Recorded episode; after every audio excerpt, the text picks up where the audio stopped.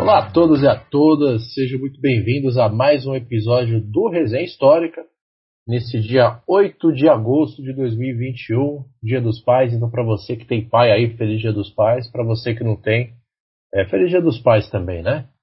Hoje, aproveitando essa tarde um pouco fria, um pouco preguiçosa de domingo, a gente vai falar sobre um assunto que vira e mexe, está nas mesas redondas televisivas ou da internet, YouTube por aí. E quando o mundo estava aberto, com certeza estava em 10 de cada cinco mesas de boteco desse país. Tá certo? E para falar sobre isso, a gente vai trazer a presença do querido Lucas Fontoura. Boa tarde, Lucas. Bem-vindo à Resenha Histórica. Salve, salve, galera do Resenha. Bora para mais uma conversinha aí. O nosso convidado especial, não vou estragar o plot twist aí do Simão, que ele sempre reclama. Então, bora para um papinho aí de domingo. Obrigado. Pela primeira vez, depois de um ano e meio, um, um, um pouco de, de respeito. Você tem certeza que você não quer que eu estrague a surpresa? Tenho, absoluta. Agora ela, futura treinadora da seleção brasileira de futebol, Marina Celestino. Marina, boa tarde. Salve, salve ouvintes, nossos queridos resenhers. Marina Celestina aqui na voz para mais um episódio muito interessante de uma temática aí que conservadores dizem que não se discute. Então fica aí que vai ser bem da hora. Beijocas! E por último, mas não menos importante, a e-girl do Resenha Histórica, Gabriel Rossini. Gabriel, boa tarde.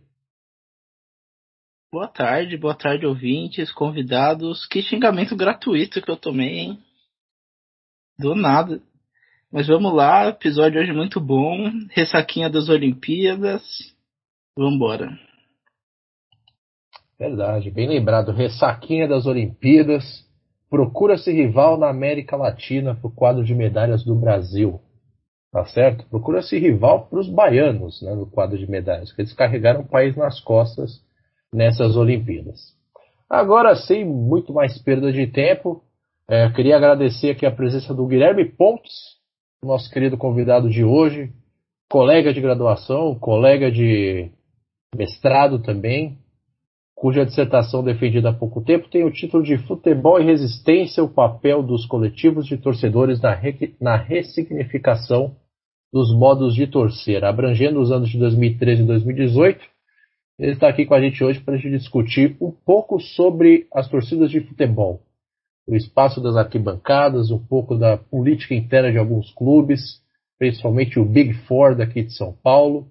É, Guilherme, boa tarde, obrigado por você ter topado tá participando aqui com a gente desse humilde e potencialmente revolucionário podcast. É, é um prazer te receber aqui, mano. Obrigado mais uma vez. É, boa tarde, pessoal. Boa tarde, ouvintes. Cara, eu nunca, nunca participei de um podcast, então eu tô meio perdido aqui, mas é isso.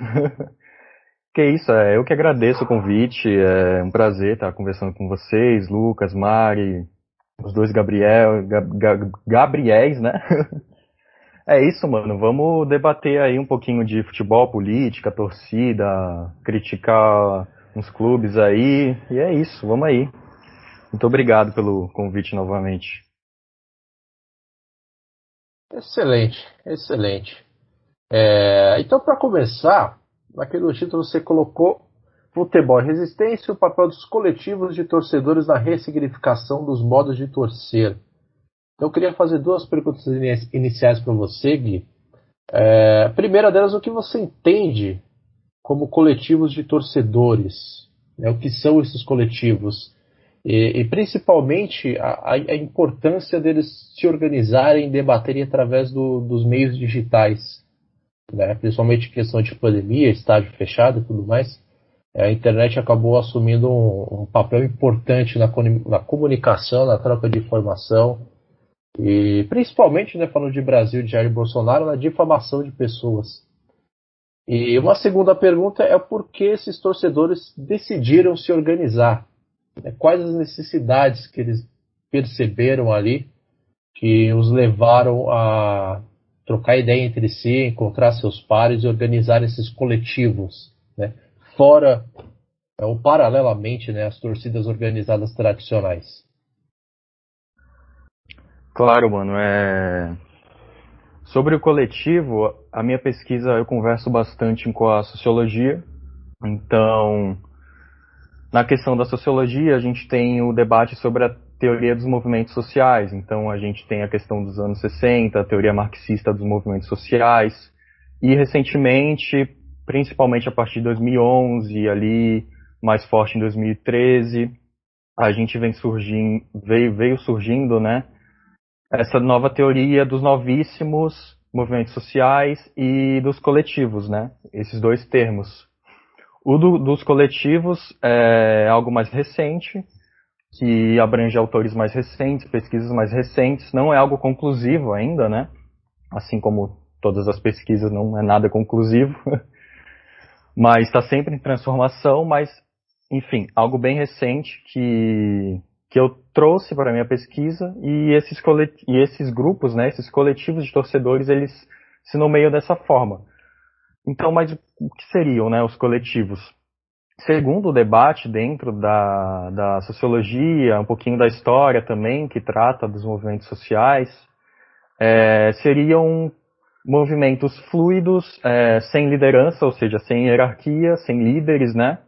Diferente dos movimentos é, partidários, ligados a partido político ou ligados a movimentos culturais dos anos 60. É, seriam é, movimentos que têm muitas pautas, nem tem nenhuma pauta definida, eles debatem muita coisa em diversas áreas da sociedade, tanto que a gente vê coletivo cultural que trabalha a questão do rap, por exemplo, a gente vê os movimentos é, dentro do futebol, os coletivos dentro do futebol que debatem racismo, homofobia, elitização do futebol. É, a gente tem a questão dos movimentos que trabalham a questão do direito à cidade. Enfim, são N temas que esses novos grupos que surgiram aí debatem. É, mas aí, como eu comentei, algumas características que fazem parte desses desses grupos, desses novos grupos, como não ter líderes, não ter pautas, seres mais, mais fluidos, forte presença nas redes sociais.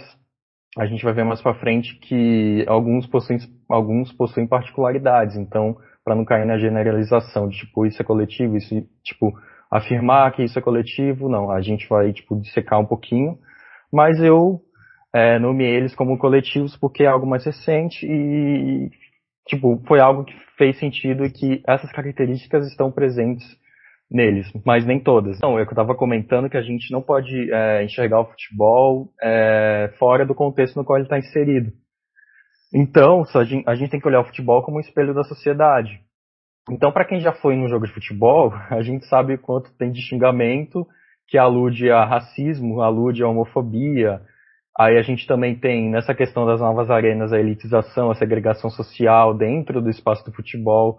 Se a gente pensar a própria estrutura do futebol, né, como a gente tem aqui na nossa república, tem um presidente, tem os diretores, tem uma hierarquia, é, tem uma hierarquia, então a gente tem essas pessoas dentro do futebol, diretores, tem cartolas, enfim, então, esses grupos surgiram pensando nesse contexto de não dissociar o futebol do contexto no qual o clube, é, o próprio clube, é, o time, os jogadores, os torcedores estão inseridos, para debater esses temas como racismo, homofobia, temas que não são debatidos geralmente em programas é, esportivos de mesa redonda, na televisão, na mídia tradicional, né, como a gente, como a gente costuma falar. Então, e também para criar também mais espaço, né, como eu havia dito, mais espaço nas arquibancadas, para é, diversificar né, esse espaço da arquibancada, porque o futebol é visto como hoje não não muito, né, porque já se tem essa essa quebra desse, já tem um debate mais aprofundado sobre isso do futebol ser visto como um jogo para macho e tal, só homem joga, etc. Hoje a gente sabe que é besteira, a gente sempre soube, né, que é besteira. mas esse discurso ainda está muito presente e esses, é, esses coletivos surgiram é, justamente para isso, para combater esse preconceito e fazer do, do espaço do futebol tanto, tipo, tanto na rede social, tanto no, na arquibancada, na rua, no bar, onde quer, que, onde quer que você esteja torcendo pelo seu clube, pelo seu time, um espaço mais diversificado, mais inclusivo, e é isso. E como você bem falou, Gui, é, tem que analisar o futebol pelo contexto dele, né? Onde ele está inserido. E aí minha pergunta vem, né? Onde você, Guilherme, está inserido nesse contexto, né? Que é aquela perguntinha pessoal de que qual, o, o que te motivou, né? Como que você chegou a esse tema? Como que você levou para frente isso na, na academia que você decidiu não vou, acho relevante, vou levar isso para academia? Então, Mari, é, eu vi aí já entra um pouquinho dentro da história social, né, no qual a gente faz parte lá na PUC, de tipo, eu comecei a estudar futebol, isso já na graduação, já no último ano da graduação, que eu estava definindo um tema para o meu TCC, aí eu, tipo, trocando ideia com a minha namorada, a Natália falou, meu, por que você não analisa futebol, tu gosta e tal? Eu falei, tá, tipo, beleza, vamos aí, eu não, não tinha nada em mente ainda. Aí eu comecei a pesquisar artigos sobre futebol e tal, e vi que tinha uma carência na área dos estudos do futebol sobre torcidas, sobretudo sujeitos é, marginalizados nas torcidas. Por exemplo, é, começando a estudar, pesquisando sobre futebol, eu vi que tinha muito estudo sobre violência envolvendo torcida organizada, é, estudo sobre futebol e política no sentido de governo, de ditaduras e tal. Isso é bem. está muito presente ainda no, nas linhas de pesquisa sobre futebol. Então, eu senti que faltava uma linha de pesquisa, tipo, não querendo bancar o fodão aqui, mas, tipo, faltava, sabe? Tipo, faltava alguém que estudasse esses grupos, é, esses grupos mais marginalizados que não fosse uma torcida organizada, sabe? É, então aí eu encontrei, por exemplo, estudos do Maurício Rodrigues, é, Rodrigues Pinto, da USP, que ele é referência, é, serviu de referência para mim, que ele trata dos coletivos e trabalha sobretudo a questão de gênero no, no, no futebol, como esses coletivos se posicionam diante disso. E ele está trabalhando recentemente o doutorado dele com um grupo de, de pessoas trans, é, chamado Meninos Bom de Bola, aí de São Paulo, e, então ele traz esses, essas pessoas que são marginalizadas no futebol, na estrutura do, originária do futebol, para o debate acadêmico. Então era o que faltava, sabe? A gente trazer essas pessoas para o debate acadêmico, mostrar que futebol, política, é, racismo, homofobia estão todos interligados ali no seu contexto. E é isso. Que percepção, hein? E parabéns para sua namorada que teve insight. Ah, ela é demais, ela é demais. Ela me dá, me dá umas luzes assim, uns caminhos fodas. Que show. E aí, Lucas? Bora para mais perguntinha aí, seu Guilherme. A gente sabe aí que a gente, principalmente no mestrado, a gente tem lá a nossa linha teórica, né, do recorte ali do nosso mestrado. Então, o nosso programa fala muito de história social, né.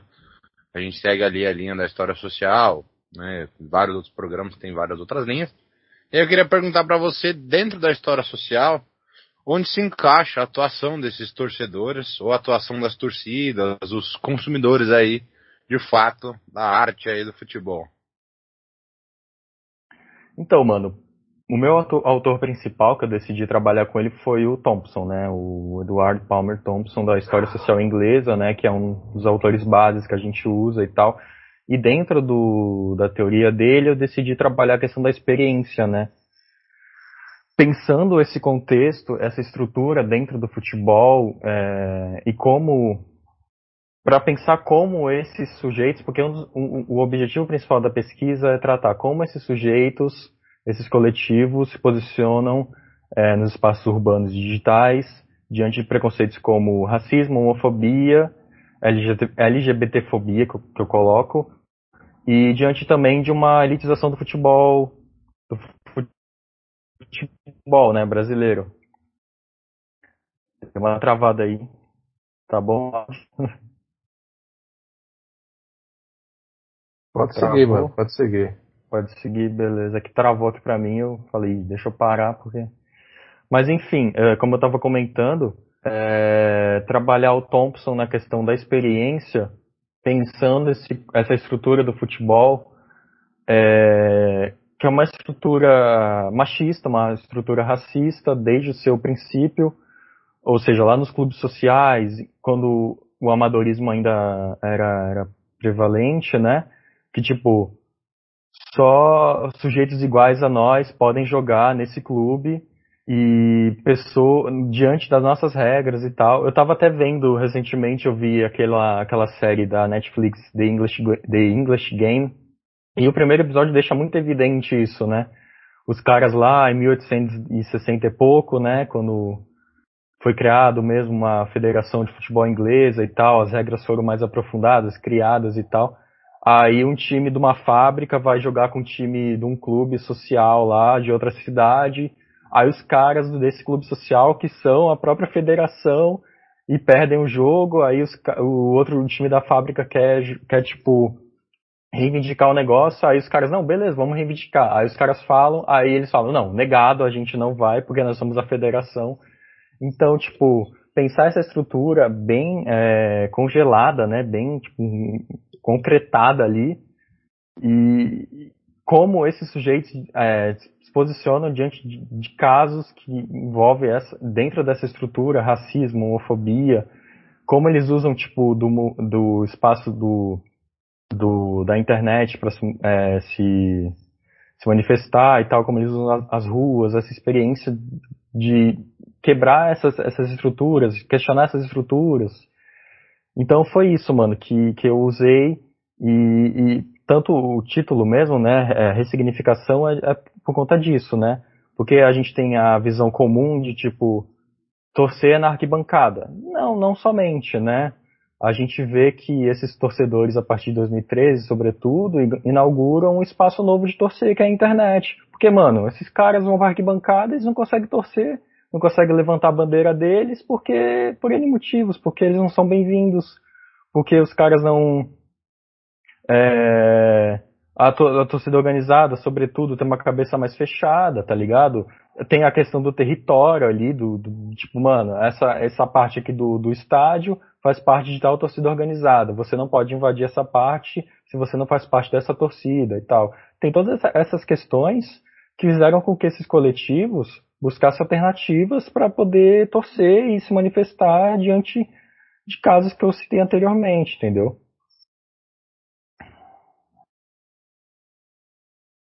Respondido, Lucas? Muito bem respondido aí, inclusive achei genial a ideia de usar a questão da experiência do Thompson. Acho que cabe muito bem a lógica do, do que você pretendeu trabalhar aí no mestrado. Então, show de bola, mano. É, e para um fã do Adam Smith como você, fica mais interessante ainda discussões do tipo, né? Acho que... fã, fã do Adam Smith é me matar de me fuder, né? é, grande, grandes amigos intelectuais, Lucas Fontoura e Adão Smith. Falando em amizade intelectual, Gabriel Rossini, sua vez agora de se juntar a essa conversa. É, pô, muito interessante tudo que você falou até agora. E no seu trabalho, né, no seu mestrado, qual as torcidas que você estudou? E, e qual era o objetivo desses, desses coletivos, né, como você chamou também?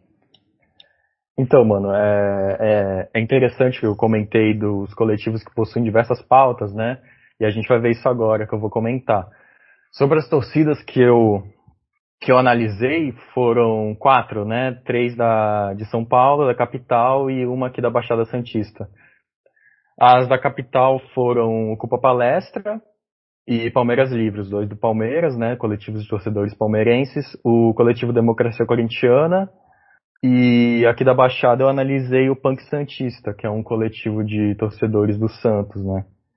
É... Sobre as pautas, mano, é... o Ocupa, é... a gente vê que eles são mais preocupados é, com a política interna do Palmeiras.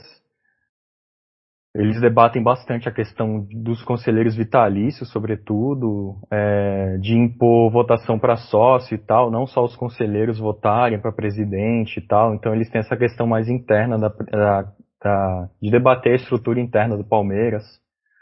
E também a questão do direito à cidade, né, mano? É, eles debatem, eles surgiram por conta do cerco ali em torno do Allianz Parque. Em dia de jogos, a polícia militar, é, com aval da Secretaria de Segurança da, da capital, eles cercam ali, né, a, é, sobretudo, não a, a Matarazzo, não, mano, se estiver falando besteira, a avenida principal, tá ligado? Do outro lado do Allianz, eles não cercam ali, por motivos óbvios, né? Mas eles cercam as outras ruas do outro lado, tá ligado? Dos outros portões. E isso acaba, tipo, tirando o direito de ir e vir das pessoas e tal. E o coletivo Ocupa Palestra surgiu por conta disso. É, pelo direito à cidade, tipo, mano, por que vocês estão cercando? Tipo, só entra quem tem ingresso, acaba criando uma segregação, querendo ou não, tá ligado? O Palmeiras Livre surgiu para debater questão de gênero, sexualidade dentro do, do espaço do, do, do, Palmeiras, sobretudo, mas do futebol também.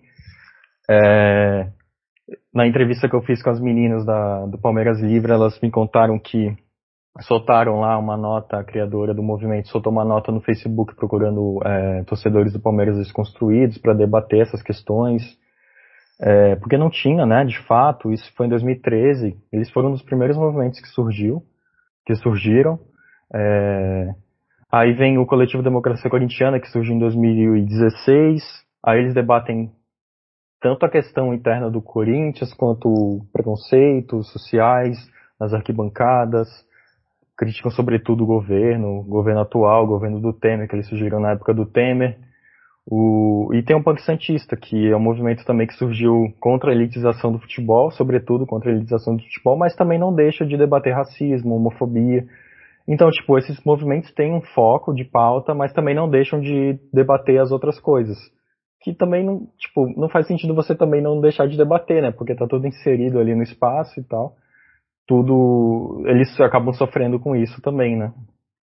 Eu ia fazer uma pergunta, mas o Guilherme acabou respondendo e eu achei interessante porque me veio só um pequeno comentário antes de eu passar a palavra. É, que no, nas primeiras falas você falou né, que o futebol acaba sendo um reflexo da sociedade e o surgimento desses coletivos acaba sendo um reflexo também da apatia social que às vezes a gente consegue notar aqui no Brasil. Né, uma apatia muito grande, chega a ser incômoda. É, e como isso também surge dentro do espaço de futebol, né? como isso está enraizado é, na cabeça do torcedor brasileiro, né? Tipo, putz, cara, eu quero ver o jogo, não quero me preocupar com, com questão de política, não quero me preocupar com preço de carne, não quero pensar no meu trabalho, não, não quero, puta, não quero cuidar dos meus filhos agora, enfim, não quero é, passar um tempo ali com o restante da família, enfim, não quero. É um espaço ali Hoje eu tenho uma, uma espécie de liberdade poética para extravasar. Isso muitas vezes a gente consegue perceber pelos xingamentos dentro do estádio.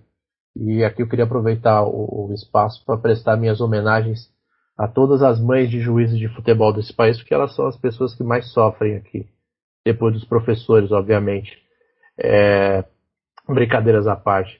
Mas é interessante notar esse, esse tipo de, de, de incômodo que esses coletivos, esses torcedores sentiram e como eles se propuseram a dialogar dentro, dentro do, da sua própria comunidade clubística, digamos assim, para tentar romper um pouco com essa apatia, tentar é, demonstrar o óbvio, né, que muitas vezes a gente não consegue enxergar, que dentro do estádio de futebol existem assim grandes disputas como do lado de fora na sociedade e que às vezes a gente focado ali só nos 90 minutos mais acréscimos não, não conseguimos perceber.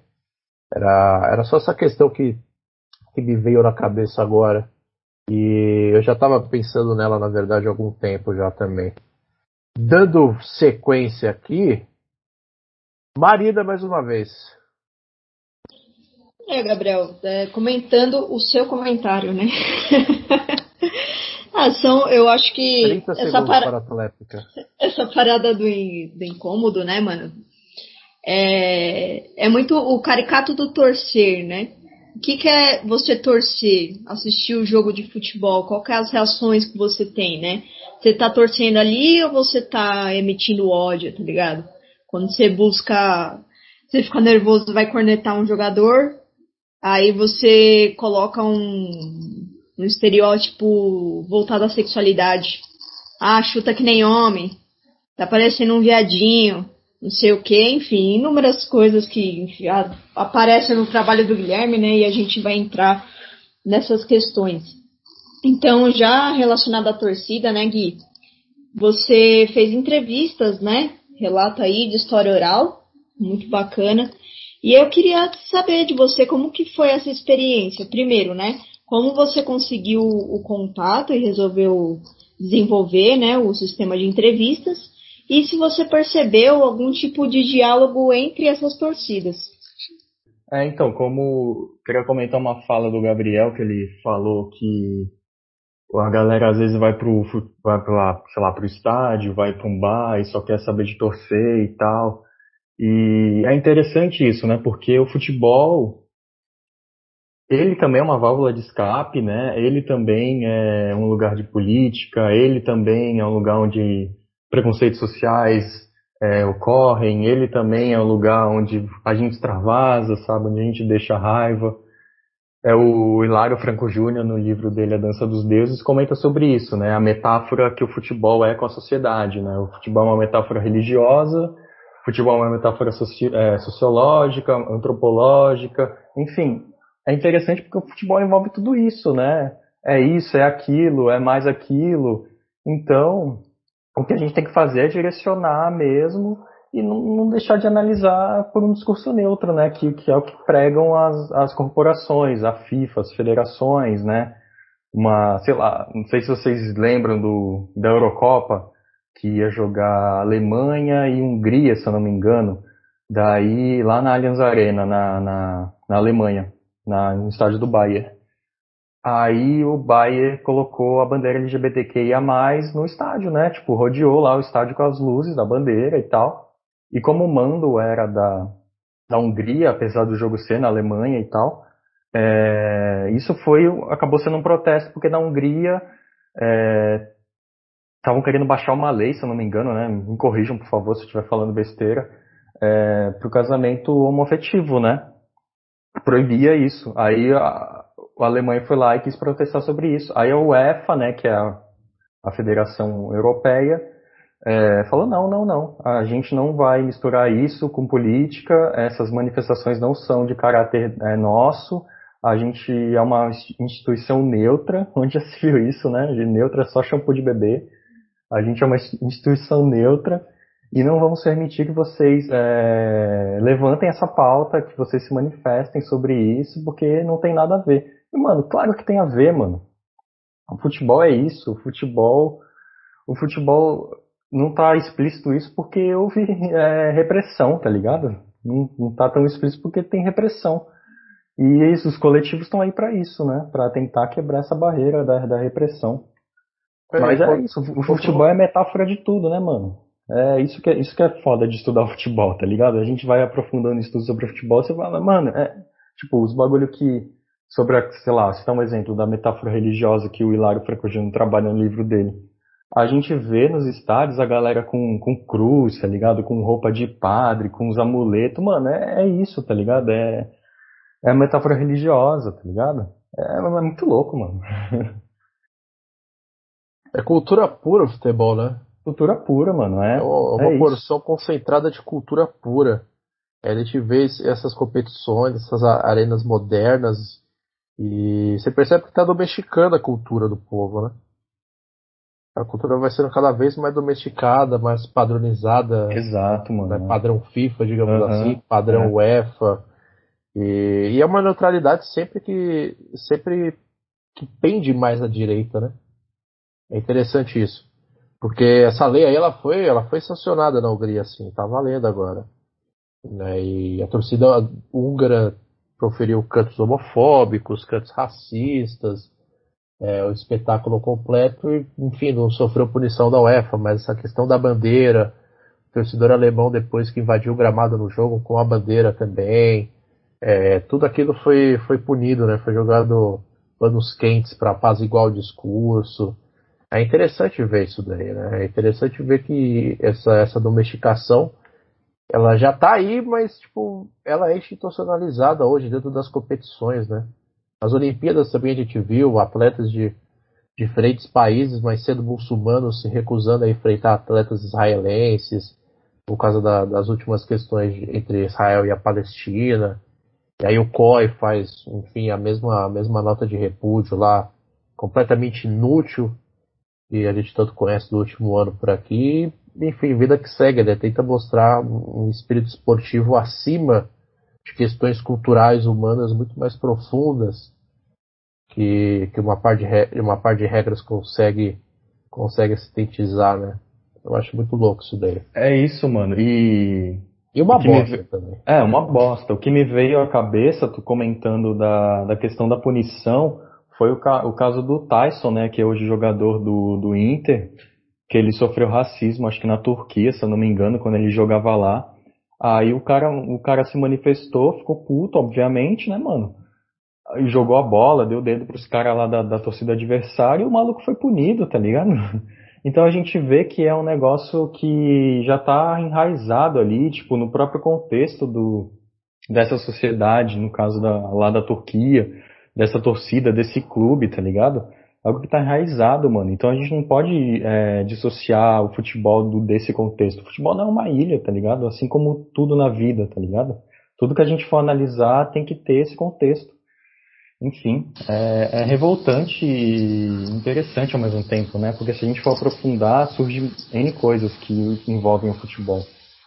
É porque ali o futebol, beleza, ele tem regras, ele tem uma sua constituição, só que ele é movido por pessoas e cada pessoa tem a sua subjetividade, tem a sua luta, tem a sua resistência ou tem a sua opressão, né? A gente sabe que por é, dentro de cada chuteira tem passos ali de vida, né? Então, acho que neutro, ultimamente, nem shampoo de bebê e cachorro, hein, cara? Trabalhando Exatamente, a... Exatamente. E tu citou a subjetividade, o espaço do futebol é um espaço onde se constrói subjetividades sociais, né? A gente vê no caso do, do preconceito da homofobia, né, por exemplo. Mano, o futebol é, sei lá, um jogo de macho, viril, é uma guerra simbólica, tá ligado? Tem essa metáfora da guerra simbólica, onde homens fortes jogam. Mano, é besteira, tá ligado? É besteira. Mas tem essa construção social em cima do futebol, né? Desde o seu princípio. Ah, é, sim. É... Bom, a gente tá vendo aí também questões religiosas, né? Sempre viu questões religiosas, né? De todas as ordens. E acho que, bom, mano, desde que eu sou garoto pela primeira vez, assim, na vida que eu acompanho uma seleção brasileira, que tem um jogador que não seja de uma religião, de uma matriz cristã católica, né? E que é o Paulinho aí na, na seleção olímpica que vem de uma religião de matriz africana. Né? E aí, né, também sofre aí uma série de, de preconceitos lá. Em contrapartida também tem o apoio de muita gente, porque tem ali a sua representatividade, né? É a primeira vez que eu me sinto representado por um, por um jogador de futebol que tem a mesma, o mesmo tipo de religião que eu, né? Então é muito difícil. Lógico, a gente sabe que tiveram alguns outros que tiveram também, mas que não foram jogadores que eu acompanhei. Né? Então é, tem sempre ali um espaço de conflito, um espaço de várias questões né, no futebol. E aí eu acho que a graça reside justamente nisso também, né, de trazer não só né, dentro da história do clube, dentro da história do, do futebol em si, também trazer essas subjetividades todas aí para dentro do campo, para grandes mídias, enfim, né, para tudo, porque a gente sabe que o futebol aí né, é o maior espetáculo do mundo, né, se tornou o maior espetáculo do mundo. Então, é interessante, essas questões, muito interessantes essas questões.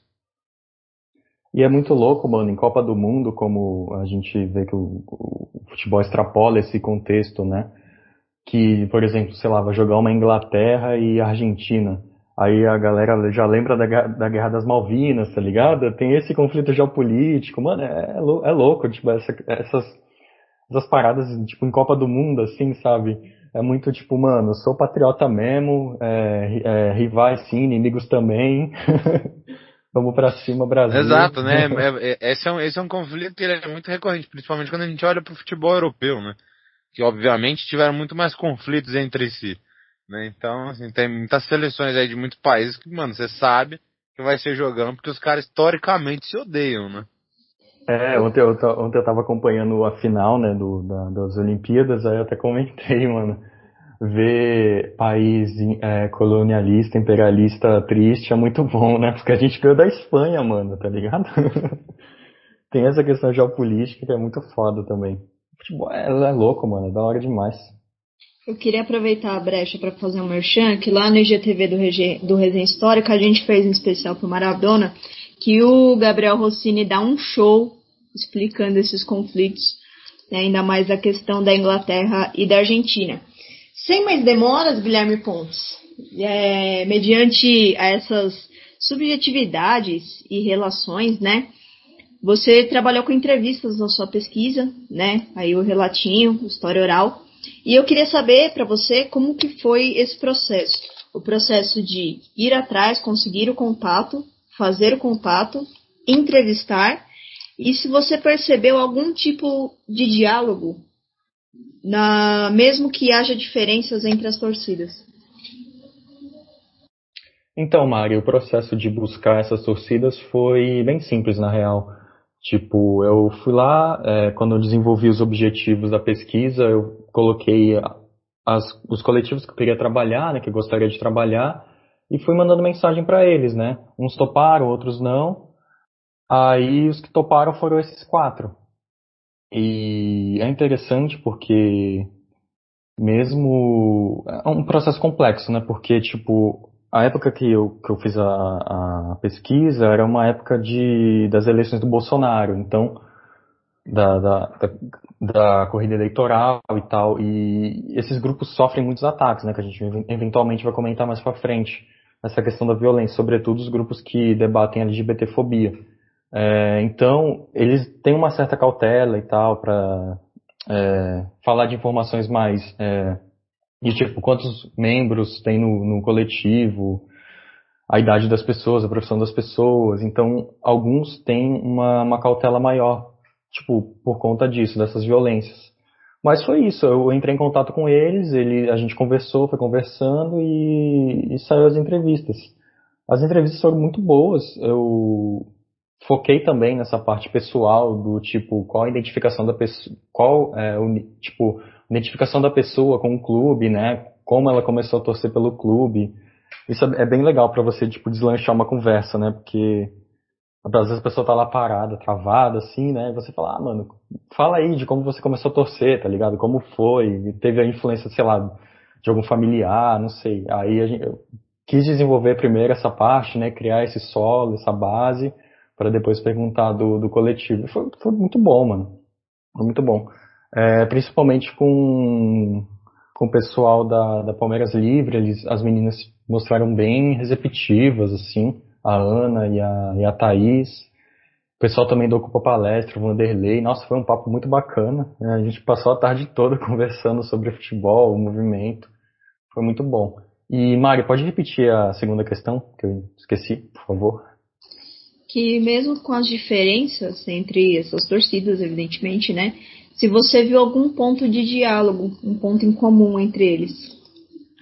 Não, com certeza tem, né? Algumas não se conhecem, tipo, a Ocupa Palestra não conhece o pessoal da Palmeiras Livre, mas o pessoal é, do Palmeiras Livre já dialogou com o pessoal do, do Corinthians, por exemplo, o Ocupa já dialogou com o pessoal do Corinthians também. Então eles estão sempre criando essa rede, porque eles têm muita coisa em comum, então eles criam essa rede. A única diferença, na real, são a identificação é, clubística, né? Um torce pro Palmeiras, outro torce pro Corinthians, né? O, o que eu percebi no, no Punk Santista, por exemplo, é que eles não possuem muito diálogo é, com outros coletivos, eles são mais restritos aqui à Baixada e tal, mas já fizeram campanhas e tal. Mas tem essa rede sim, tem essa rede, é, pautas em comum, é, aí vai de cada coletivo, né? Ano passado, quando teve aquelas manifestações de torcidas aqui na Paulista, teve o encontro de algum desses coletivos, né? Teve, mano. Teve, Eles se não me engano. Junto, ficaram é. lado a lado. É, jogaram uma bolinha na Paulista. Jogaram a bolinha na Paulista. É. Louco, hein? Daria um belo cenário de FIFA Street. Dá, daria. bola mano. na Paulista ali. Uhum. Demais. É, é interessante. Com, com o MASP ao fundo, né? Exatamente. E o Lucas Fontoura tomando um café ali dentro do seu Adão Smith. Mas é isso, mano. Tem, Deus, mano. tem Tanta coisa esse... boa, valeu. O cara que eu li é... O cara quer que eu li é Adam Smith, mano. Tem sim essa rede né, de contatos que a gente fala nos movimentos sociais, que é importante, além da, das redes sociais digitais, né? Tem esse contato no ambiente urbano, sim, que eles se juntam para fazer, sei lá, colar lambe, fazer marcha na Paulista quando tem, né, e tal. É, é isso. Lucas, 30 segundos para a resposta. Na verdade, eu vou, vou para a próxima pergunta, né? Um, Gui, como é que você viu essas diferenças aí da, das histórias dos clubes e como elas influenciaram a organização desses coletivos mesmo, né? E como isso filtra aí, em alguma medida as pautas de luta, né? A gente comentou aí né? A gente sabe que tem muitos coletivos aí LGBTQIA+, é, você tem o próprio movimento aí punk na, da Baixada Santista. Então como é que são essas diferenças aí, inclusive na, na organização desses coletivos, né? Que acho que são perpassados por esses filtros. Então, mano, o, sobre a questão de influência da história do clube, o que eu achei mais interessante, assim, trazendo essa memória foi o coletivo Democracia Corintiana.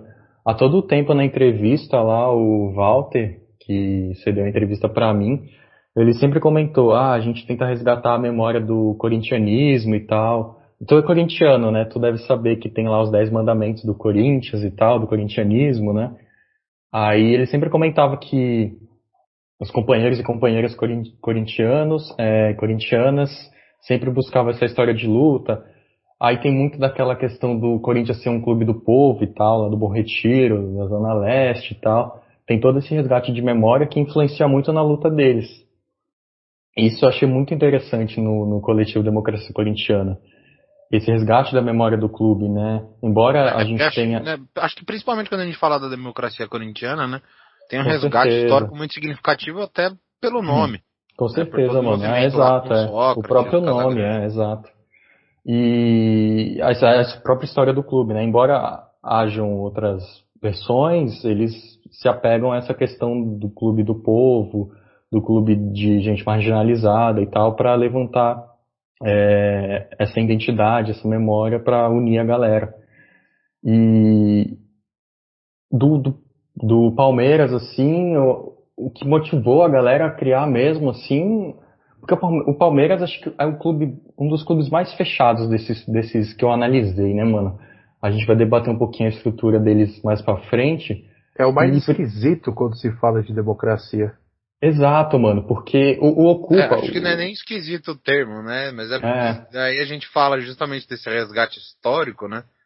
E o resgate histórico do Palmeiras vem lá do palestra, né? Da, é, da galera italianona uhum. mesmo que veio pra é. cá. A galera mais velha que veio, até a década de que era camisa negra, né? É, é, então, até a década de 20 não tinha, não era aberto o espaço, só a galera ali da, da academia, né, da palestra da academia que jogava. Então, é, é bem, é bem, bem louco o Palmeiras, mano, é bem tipo complexo, tá ligado? E isso perdura até hoje, né, como a gente vê o Ocupa Palestra, um dos motivos deles, uma das pautas que eles levantam, sobretudo hoje que a gente tem a pandemia, não tem gente no estádio, é essa questão da política interna. Então eles entram para combater isso, quebrar essa estrutura rígida que é os conselheiros vitalícios, eles têm conselheiros, nem, tipo, acho que são três, se eu não me engano. É o mínimo, né, mano? Mas, tipo, já tá lá dentro, combater essa, essa questão de dentro, tá ligado? De dentro para fora, para ver se arruma alguma coisa. para ver se quebra essa estrutura do, do, do, Palmeiras, né, mano? Porque o bagulho. os caras têm conselheiro vitalício indicado pelo, pelo presidente que foi eleito na década de 80, os caras estão lá até hoje, usufruindo do clube, tá ligado? E não, não permite eleição aberta aos sócios. Esse foi um dos motivos principais, assim, da, da criação desse coletivo. O Palmeiras Livre, como eu já citei, combateu a homofobia, né? Principalmente na, na, na torcida do Palmeiras, os organizados do Palmeiras, é, que eles são bem cabeça fechada por, por, diante disso, né? Tanto que eles têm um diálogo mais forte com a diretoria, principalmente hoje em dia com o Gagliotti, lá o Maurício Gagliotti, a Mancha Verde, os caras são fechados com ele, tá ligado? E, mano, a, o Punk, o coletivo do, do Santos, é interessante, né? Porque o, o professor Florenzano tava na minha banca de TCC, e nas outras bancas, né? De defesa e qualificação. E ele comentou um negócio muito interessante, é, que a, a, a, figura do punk, né? Geralmente o punk não tá nem aí para futebol, só quer saber de música e tal. E é interessante que esses caras, eles vêm para combater isso, né, mano? Os caras gostam de futebol, gostam de rock and roll, gostam de punk. Os caras estão lá na torcida se politizando, politizando a galera e tal, é, quebrando um pouquinho do espaço da, da organizada, angariando espaço ali na arquibancada, na rede social. E é interessante isso. E, mano, é, é isso, tá ligado? É muito louco, é. Ah, o punk ele vem para subverter todos os espaços que estão abertos para apropriação. E se Exato. não tiver aberto, eles vão abrir.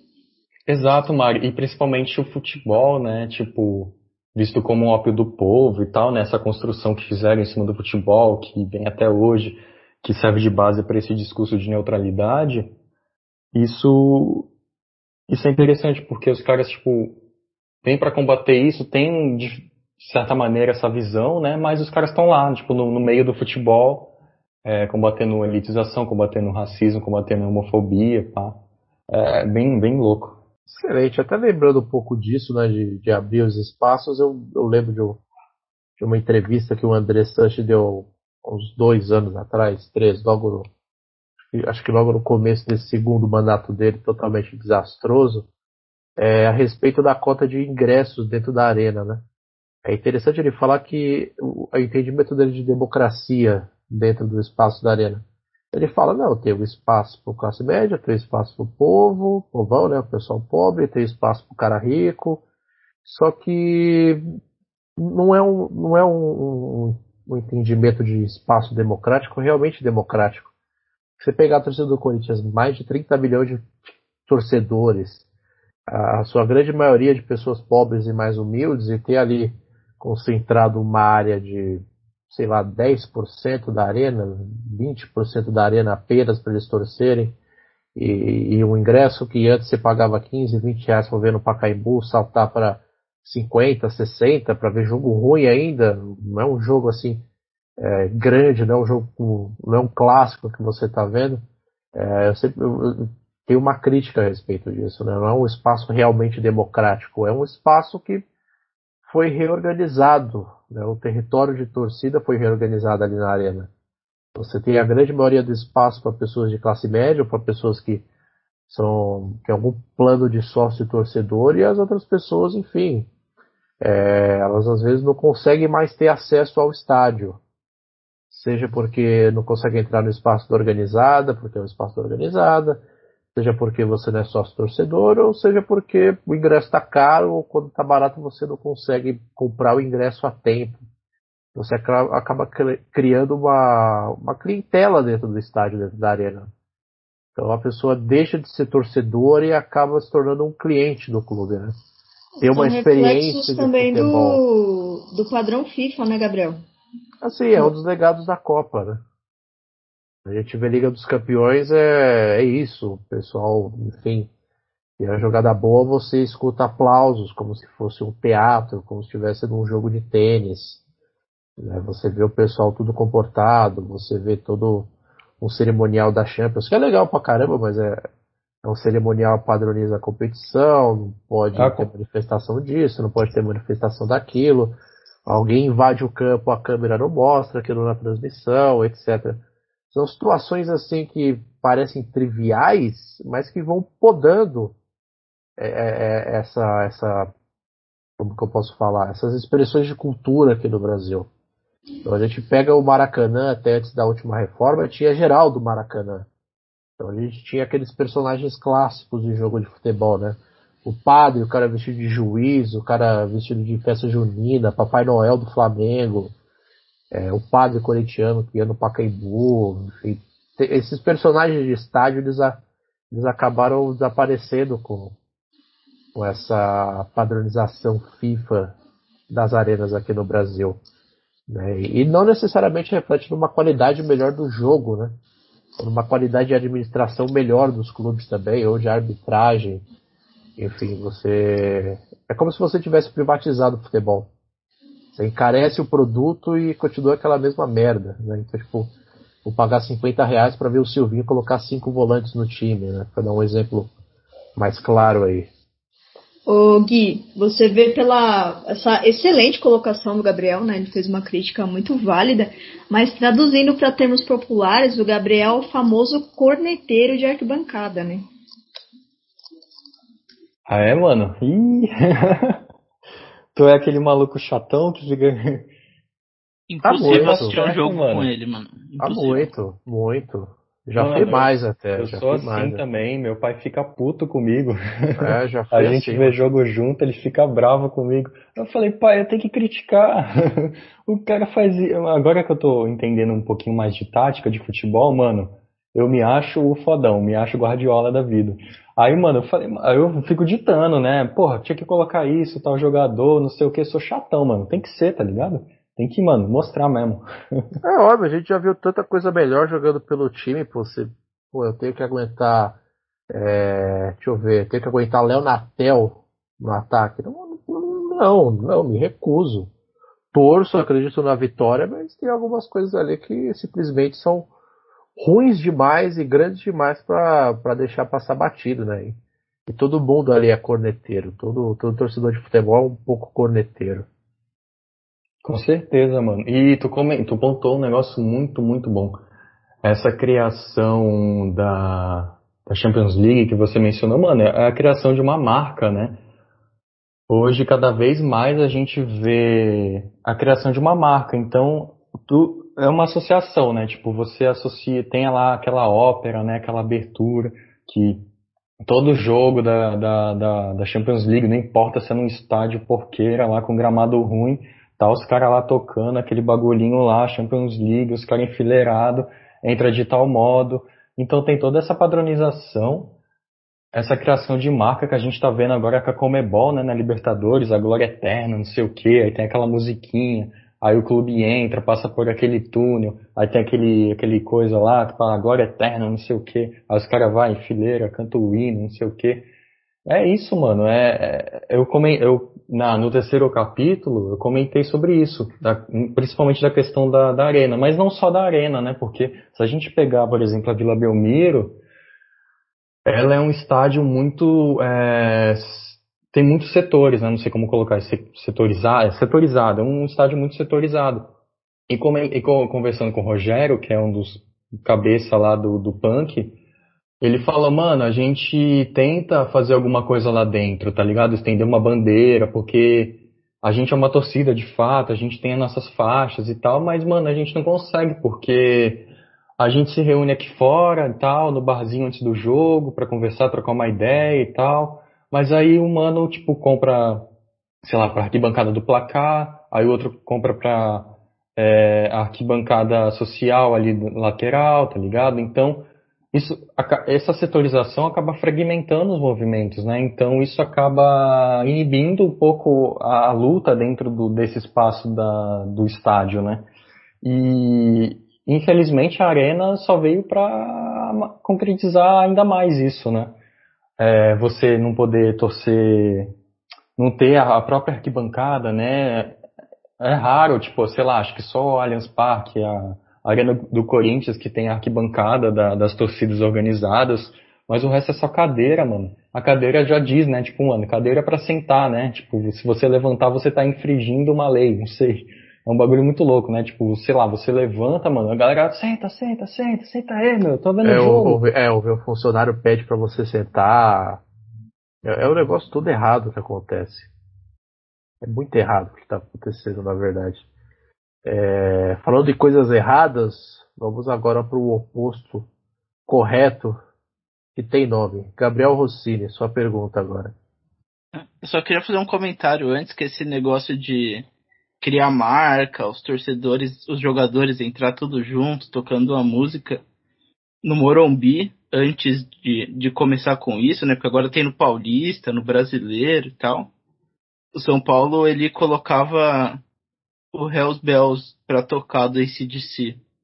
Então quando começava os sinos a bater, tipo a torcida explodia, todo mundo sabia isso não, não existe mais, né? Não, então é um, é um negócio que eu sinto muita falta. E falando sobre o, o espaço dessas torcidas, né, no, no estádio mesmo, né, você falou que eles acabam ficando muito separados. É, eles coexistem com as torcidas organizadas? As torcidas organizadas aceitam eles ou não? Porque eu sei que o, o espaço da torcida organizada no estádio ele é meio que sagrado, né? Ninguém mexe, ninguém ocupa assim, deliberadamente, por exemplo. Ninguém vai na mancha verde sentar de branco, na independente também sentar de branco tal. Como que é esses grupos que você estudou e como eles convivem com as torcidas organizadas? Então, mano, essa questão dos, dos, territórios nas arquibancadas é muito louco, né? Como, tinha, como você comentou agora.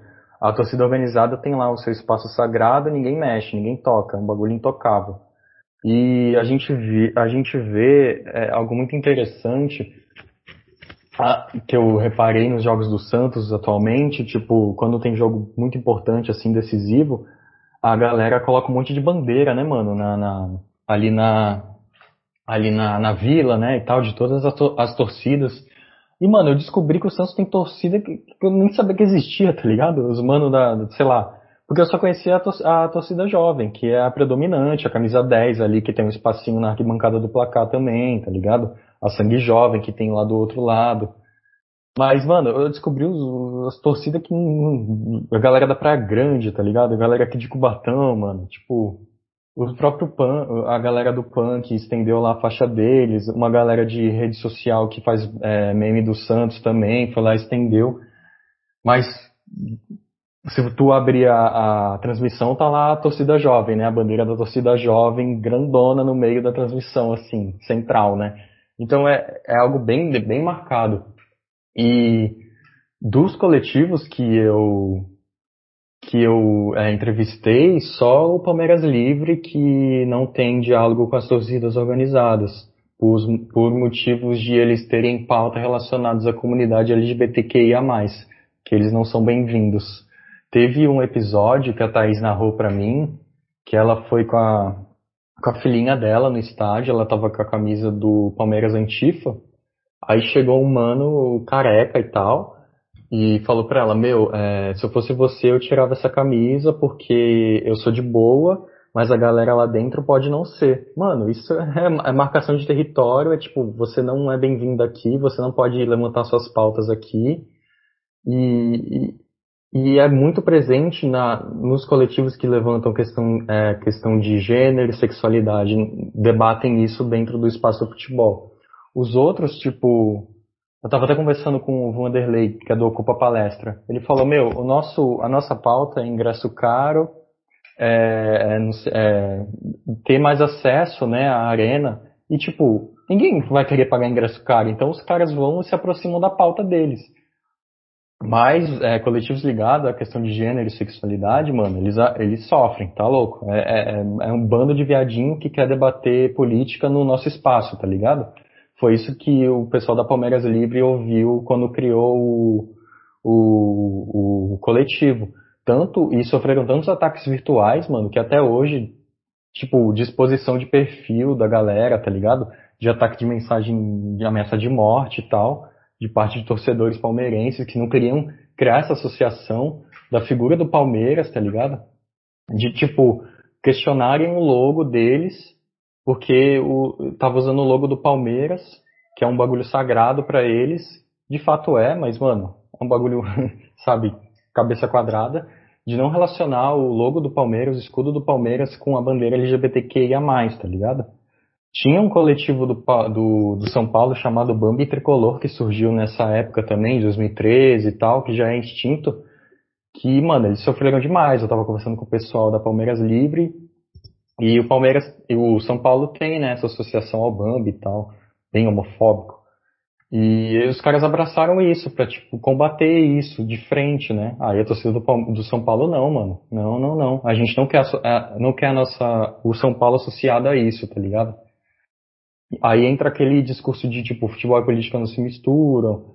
Aí tem a questão de, do futebol como espaço para homem, só homem pode entrar, só homem pode jogar, e tem essa questão também bem complexa da, do território da torcida organizada, né?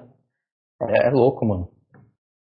Essa, essa violência, tá ligado? Eu até, até citei o, coloquei um termo muito bom é, chamado heteroterrorismo, que esses caras praticam contra esses movimentos ligados né, à comunidade LGBTQIA+. É, é isso, mano, é isso. Os caras não conseguem impor a pauta deles dentro do da arquibancada. Tipo, os caras amam o Palmeiras, por exemplo, torcem pro Palmeiras há não sei quantos anos, mas não conseguem lá militar para fazer do Palmeiras um espaço melhor, um clube melhor, uma arquibancada mais inclusiva, tá ligado? É, é triste. É, eu lembro alguns anos atrás, não faz muito tempo, né, que um, um cara foi expulso da área onde ficava, acho que a Gaviões, porque ele tava de brinco. Tinha. Teve uma questão também de, de uma outra torcida que uma mina tava com a bandeira da torcida e eles falaram que mulher não podia segurar a bandeira da torcida. Bem, são é, relações bem complexas, né? Tu que é São Paulino, tu pode me corrigir se eu estiver falando besteira, mas a torcida do São Paulo não cantava o nome do Richarlison, né? Quando ele jogava no São Paulo. É, não cantava. E o mano nunca afirmou que ele se ele era gay ou não, tá ligado? Os caras criaram uma narrativa em cima do cara e foram e associaram o São Paulo a isso. Mano, é, é, lamentável, tá ligado? E, e, era um baita jogador. Demais, e, demais. E tem um, um movimento muito forte no São Paulo para colocar ele na calçada da fama, né? Porque ele é um dos únicos jogadores do, do Mundial, que ele, ele tava no elenco do Mundial, né, em 2005, e ele é um dos únicos que não tá. E, cara, ele foi multicampeão com o São Paulo. Então tem toda essa esse movimento. Sempre, o cara que sempre deu a garra, né, pelo jogou, mano, jogou pelo time e tal mas não é reconhecido porque criaram essa narrativa em cima dele e tem toda essa questão por trás, né? É mas triste, isso, isso eu acho também parte de uma discussão sobre a masculinidade, né? Então, tipo, o seu gênero, a gente, a gente sabe que, tipo, ah, gênero feminino, masculino, não binário e por aí vai, nas suas variações, né, conforme a, a identificação de gênero das pessoas, né? Mas na época que o Richardson jogava, né, era aquela coisa, ou é homem ou é mulher, e se você é gay, você é, é, é associado ao gênero feminino, tipo, que, tá ligado? E aí eu lembro que na época na escola, é, eu, eu, eu, acho que eu tinha uns. Foi em 2006, né? Eu tinha uns 10 anos, assim. E aí os moleques na escola comentavam de tipo, não, porque tem que criar uma modalidade pra gay ah, o cara vai frequentar o mesmo vestiário que os caras que, que são homens. Tipo, tá ligado? Da, hoje em 2021 dá um bug, né? Esse tamanha é, é muito boçal, né? Uma ideia muito boçal dessas coisas, né? E é isso que você falou de tipo, ah, não, porque não vai discutir a, a política no, no, no gesto de torcer, né? Na ação de torcer. Só que aí, cara, é aquela fita, né? Você chamar de Bami porque é pó de arroz, aí você vai resgatar é, a questão do pó de arroz que era para jogadores pretos, né? Embranquecer esses jogadores. Então, assim, é política para quem? Quem que tá fazendo a política? Tá ligado? E por que que isso aceita ou não, né? Então, a gente tem dois viés. O viés da repressão, né? De você oprimir e de você ser, é, ser, ser oprimido e resistir. Já, já fico meio nervosa, Guilherme. Não, mas é isso, Mari. É, é, é, triste, tipo, você vê um puta de um coletivo engajado e tal, incrível, assim, não conseguir ir para um jogo de, do futebol masculino do Palmeiras levantar a bandeira deles. A Thaís chegou a comentar que elas têm mais, acaba, elas acabam tendo mais espaço no jogo feminino, no futebol feminino. Tá ligado? Porque esses caras que estão lá presentes no jogo masculino não estão no feminino a torcida organizada não tá lá, tá ligado? Não demonstra apoio e tal, mas os coletivos estão lá. Estão lá com a bandeira, é, militando e tal. E a, no, no, futebol feminino é onde eles têm mais espaço, né? É, é triste, mano. É, é, muito pesado, tá ligado? Você, tipo, associar, porque eu sempre fui no jogo, mano. Eu nunca sofri nada disso, tá ligado? Por ser, por ser hétero e tal. Aí você, tipo, pega uma pessoa apaixonada pelo seu clube e ela não consegue ir no estádio torcer. Mano, é lamentável. É, eu vou te dizer que eu nem sou corneteira como torcedora, porque é, é reflexo disso, mano. Você vai assistir um jogo no bar. Primeiro, né? Sempre que eu falei que eu sou São Paulina, a pessoa fala, ah, normal, você é mulher. Tá, ponto um. Ponto dois, você chega no bar, se você comenta alguma coisa é, plausível sobre o jogo, porque, tipo, eu era federada no Juventus, eu jogava futebol mesmo, então, tipo, cara, é, o básico eu sei, tá ligado? Vamos falar assim, né? O básico eu sei. E você comenta, os caras viram as costas, você tá falando com a pessoa, sabe quando você cutuca assim, ó, oh, caralho, pá, pá, pá, pá, pá, pá, falando bagulho, e o cara, tipo, você não tá ali, tá ligado? Você é silenciada e, e ao mesmo tempo você não existe naquele ambiente, tá ligado? Já tá tudo errado, porque você é mina e você tá no bar assistindo futebol, você tá fazendo, tipo, uma duplicidade masculina, entendeu? E, tipo, se você ainda dá ideia no cara, o cara vai ficar surpreso se você é hétero e você não é homossexual, entendeu? Porque aí, aí vem o estereótipo é a lesbofobia, né? O estereótipo, ah, a mulher que gosta de futebol, ela é lésbica e coisas do tipo, né? Muito complicado. Uma coisa que eu queria perguntar para você, Gui, é que mediante a tudo que a gente discutiu aqui, é, são em campos práticos, né? E aí a gente sabe que na pesquisa ela tem a, exige a metodologia. Como que você pensou a metodologia de você estar tá analisando as entrevistas, você está analisando a representatividade, a identificação. Qual foi o método? Então, Mari, eu quis discutir como se manifestava, né, de fato, como comentei, e como isso ocorria. Então, eu foquei bastante nessa parte nas redes sociais. Então, como o espaço de torcer alternativo, né, desses torcedores, principalmente da comunidade LGBTQIA+, como eles constroem discursos contrários ao que a gente vê no futebol, né? Ao que é normalizado. Eu estou fazendo aspas aqui, a galera que está ouvindo o áudio não vai ver, mas é normalizado no futebol, né? É... Então é isso, eu foquei, tipo, é, a questão do discurso do Foucault e tal, como eles construíam, né? E é, totalmente contrário, né? É, é, isso, é totalmente contrário. Eles pegavam casos de racismo, comentava em cima, só dava uma nota em cima e tal. Aí, tipo, você pode questionar, ah, mas a política a gente faz na rua. Mas, mano, ó, meu gato miando aqui, desculpa, gente.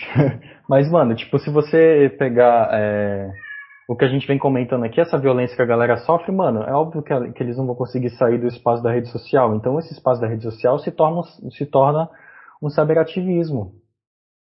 Um cyberativismo, tipo, não é de sofá é, uma coisa de sofá, né, que a galera comenta e tal. A gente tem que analisar o porquê desse grupo tá ali, entendeu? Eu tava conversando com a Thaís e eu até questionei, meu, vocês não sentem, tipo, não vergonha, né? Não sei o termo certo, mas tipo, a galera confundir vocês, tipo, vocês não estão indo pra frente fazer o negócio. Ela falou, meu, a gente não consegue. a gente quer muito, mas a gente não consegue. Então a gente criar esse discurso contrário ali no espaço da rede social é um, é um lugar seguro para a gente fazer isso. Contrariar o machismo, contrariar a homofobia. Ali no espaço da rede social, construindo postagens, montagens, por meio de montagens, discursos, textos, a gente consegue fazer isso de forma segura. E partindo também para a rua, né? Outros coletivos já conseguem, por meio de passeatas, é, estendendo bandeira, indo fazer ações dentro do, do, do clube mesmo. A gente viu um caso emblemático do coletivo Democracia Corintiana, que foi o caso do Gustavinho, né? A época que mataram a Marielle e tal, o Gustavinho do basquete do Corinthians, ele foi lá, entrou com a camisa, né? Os caras foram até campeões do, do, do campeonato de basquete. Aí eles colocaram a, a, camisa lá no memorial do Corinthians, se eu não me engano. Aí um dos diretores lá queria tirar porque envolvia questões de política, né? Aquele discurso de sempre. A gente não vai associar o Corinthians a isso e tal, a debater política dentro do futebol. Aí o coletivo Democracia Corintiana foi lá, convocou a partir da internet, da rede social, e foi lá fazer a, a, a manifestação. Então os caras foram lá e tal. Então, uma coisa liga a outra, né? Tanto a rua quanto a rede social, uma serve de ponte para outra, uma, um lugar mais seguro, outro um lugar mais ativo, outro também ativo, né? É, enfim, analisar essa construção de discurso que eu fiz de fato mesmo.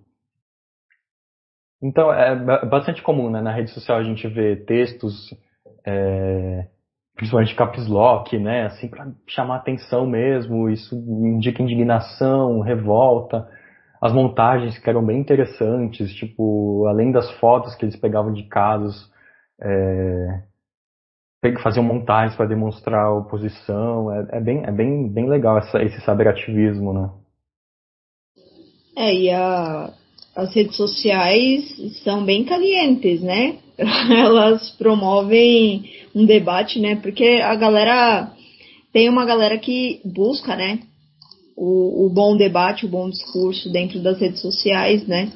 E isso e é aquilo, né? Se você segue, o algoritmo joga para você e o bicho tá pegando e você vai defender a todo custo aquilo, né? E o nosso titio Foucault, grandioso, né? Eu acho que muitos episódios do resenha ele já foi citado aqui. Gabriel Simones. Não, é, eu queria perguntar, na verdade, enfim, essa conversa que a gente está tendo até agora é a própria resposta da minha pergunta, né? Que eu ia questionar a respeito das experiências do Guilherme como pesquisador e torcedor, mas é, o episódio em si já está sendo a resposta dessa pergunta. E, enfim, agora eu não tenho muita coisa para comentar, estou pensando aqui ainda. Mais para frente eu retorno, então eu vou pular direto pro Lucas Fontoura ali. Beleza, jogou a resposta das minhas costas, né? Gui, deixa eu te perguntar, irmão. Como que você acha é, que, dá, que se dá essa apropriação aí do espaço urbano pelas torcidas, né? E por que ele é tão importante? Porque essa disputa nas, nas arquibancadas ela tem perdido esse espaço, né? Pergunta até porque a minha indicação vai um pouco nesse sentido, justamente do texto da, da Raquel Ronick, que eu gosto muito sempre das discussões dela sobre cidade. Né? E eu acho que tem essa importância muito significativa, principalmente quando a gente fala de futebol, a ocupação do espaço público, né? Então a gente vê aí, pô, né? A gente tem lá o Pacaembu, que é, é um estádio, né? Estadual, lá, então, que foi a casa do Corinthians durante muito tempo. Tem lá o Museu do Futebol. A ocupação de todos esses espaços aí, principalmente por parte das torcidas aí, desses coletivos. Como é que se enxerga isso daí, meu irmão? Mano, é fundamental, né? A, a gente vem debatendo, eu coloquei isso também, tipo, ressignificar os modos de torcer, mas o grosso do futebol é arquibancada, né? A gente ainda é arquibancada, o, padrão do torcer é na arquibancada. Então, ocupar esses espaços é uma tarefa fundamental e complexa, né? Como a gente vem debatendo aí, que tem inúmeros territórios do torcer, né? Citando o livro do professor Florenzano aí que ele lançou recentemente. É, e as ruas, né, mano? A gente vê principalmente a galera do Corinthians, da democracia corintiana, indo para Paulista quando tem debate sobre, sei lá, alguma, alguma coisa contra o Bolsonaro.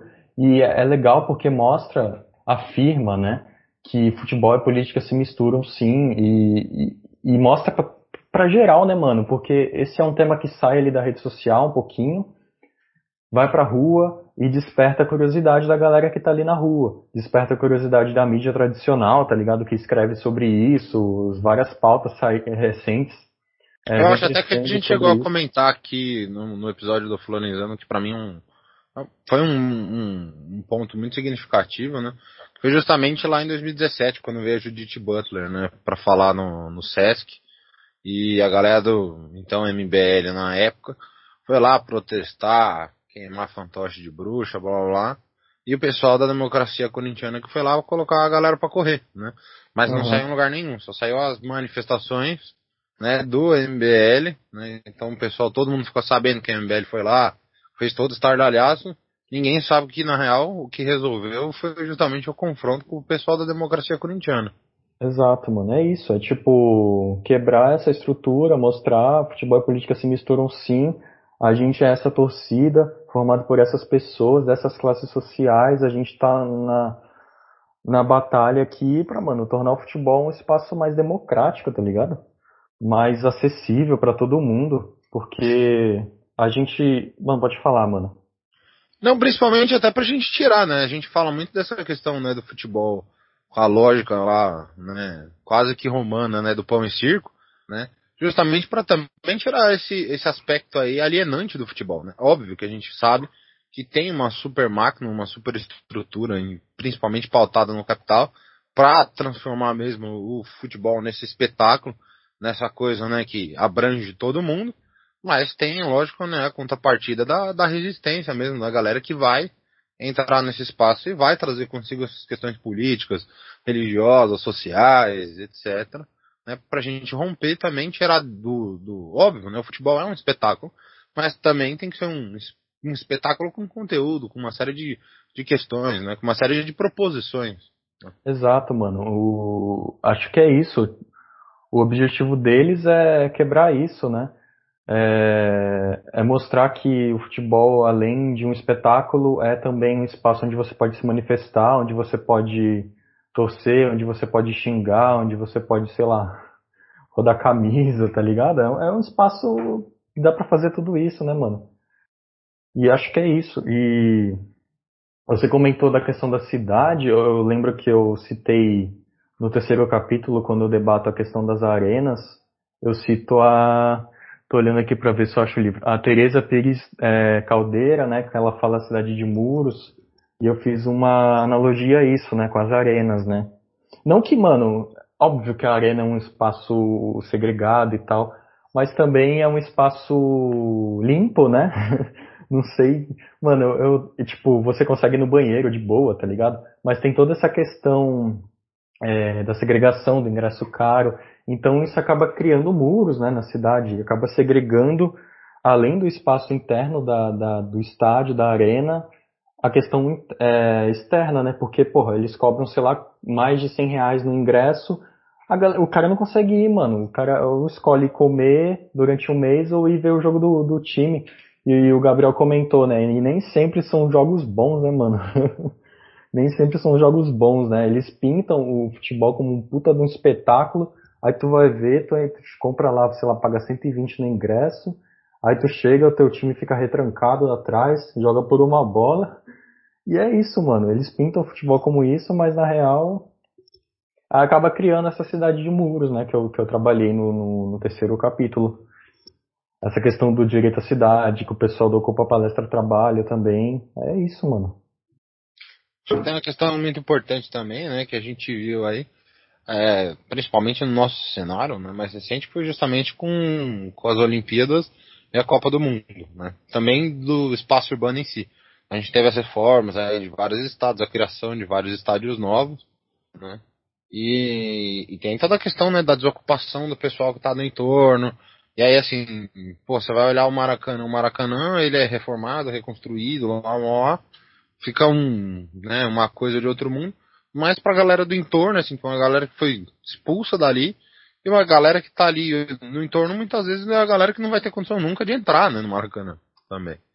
Né? Então tem todas essas questões aí, do espaço mesmo, né, que são complicadas e tal. Tem algumas, a, própria Raquel Ronick nesse texto, ela faz algumas menções interessantes, né, como por exemplo, acho que se não me engano, os jogos de, jogos pan-americanos de 63, né, que para trazer aí a galera, eles criaram aí os dormitórios, né, que depois virou o CRUSP, né, na, na USP, que acabou virando moradia estudantil. Então tem essas questões também que são positivas, mas a gente tem lá a Vila, a Vila Olímpica que, puta, a maioria dos prédios ficou abandonada e tudo mais, então a própria ocupação mesmo desses espaços, desses espaços do que fazer com esses espaços, né? Fora toda a questão da representatividade, de conseguir trazer a galera né, para ocupar as arquibancadas e tudo mais. Né? Muito do que a gente está vendo aí com a sua pesquisa, com tudo aquilo que você está trazendo, é ver justamente que a galera tem uma dificuldade gigante de conseguir ocupar qualquer tipo de espaço. Né?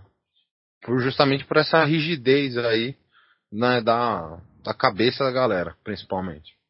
É, isso é legal que o Lucas falou, e aí já dá o gancho aí pela a, uma dúvida que eu tenho aqui, que, que eu queria que você comentasse, que é justamente essa ocupação da arquibancada. E não só na questão da propriedade física, né? Mas de como os, os torcedores em si, eles pensam as arquibancadas, pensam a, a sua ocupação nas arquibancadas. O, é, é, além, da, é além do, do significado, né? do, do que é o espaço da arquibancada no estádio, né? E o que a gente vê hoje dessas áreas multiusos, porque evidentemente, né?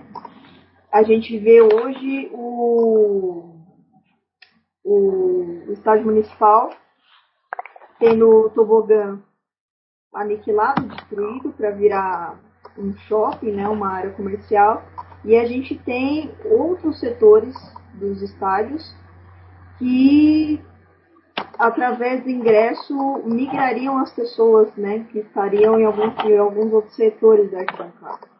Então eu queria que você comentasse sobre isso também. Então, Mari, é, tu comentou dessa questão das arenas multiuso e tal. A gente pode citar o exemplo da, do Allianz Parque, né, que recebe vários shows, né? E eu, eu cheguei a debater isso um pouco no começo do terceiro capítulo, quando eu falo que essa padronização acaba tirando um pouco da identidade local, né, dos, dos torcedores, né? Então acho que o que esses torcedores buscam, que eles, o que eles veem como arquibancada, é, é trazer né, essa, essa, essa questão do contexto local, essa identidade com o local é, para dentro ali do clube, para reafirmar uma identidade do clube mesmo, do local, que está se perdendo, está se, sendo, está indo por, água abaixo, com, por ralo abaixo com essa questão da padronização do padrão FIFA, é, de, todos, de todo um, cartel de regras que os clubes têm que seguir para ter um estádio, uma arquitetura de tal modo que tira, né? Os, eu, eu, eu chego a citar a questão dos name rights, né? Que a gente vê. Antes o, o Palmeiras era o Palestra Itália, né? O complexo ali esportivo do Palmeiras e tal. Hoje é a Allianz Parque, que remete à companhia, à empresa de seguro Allianz, né?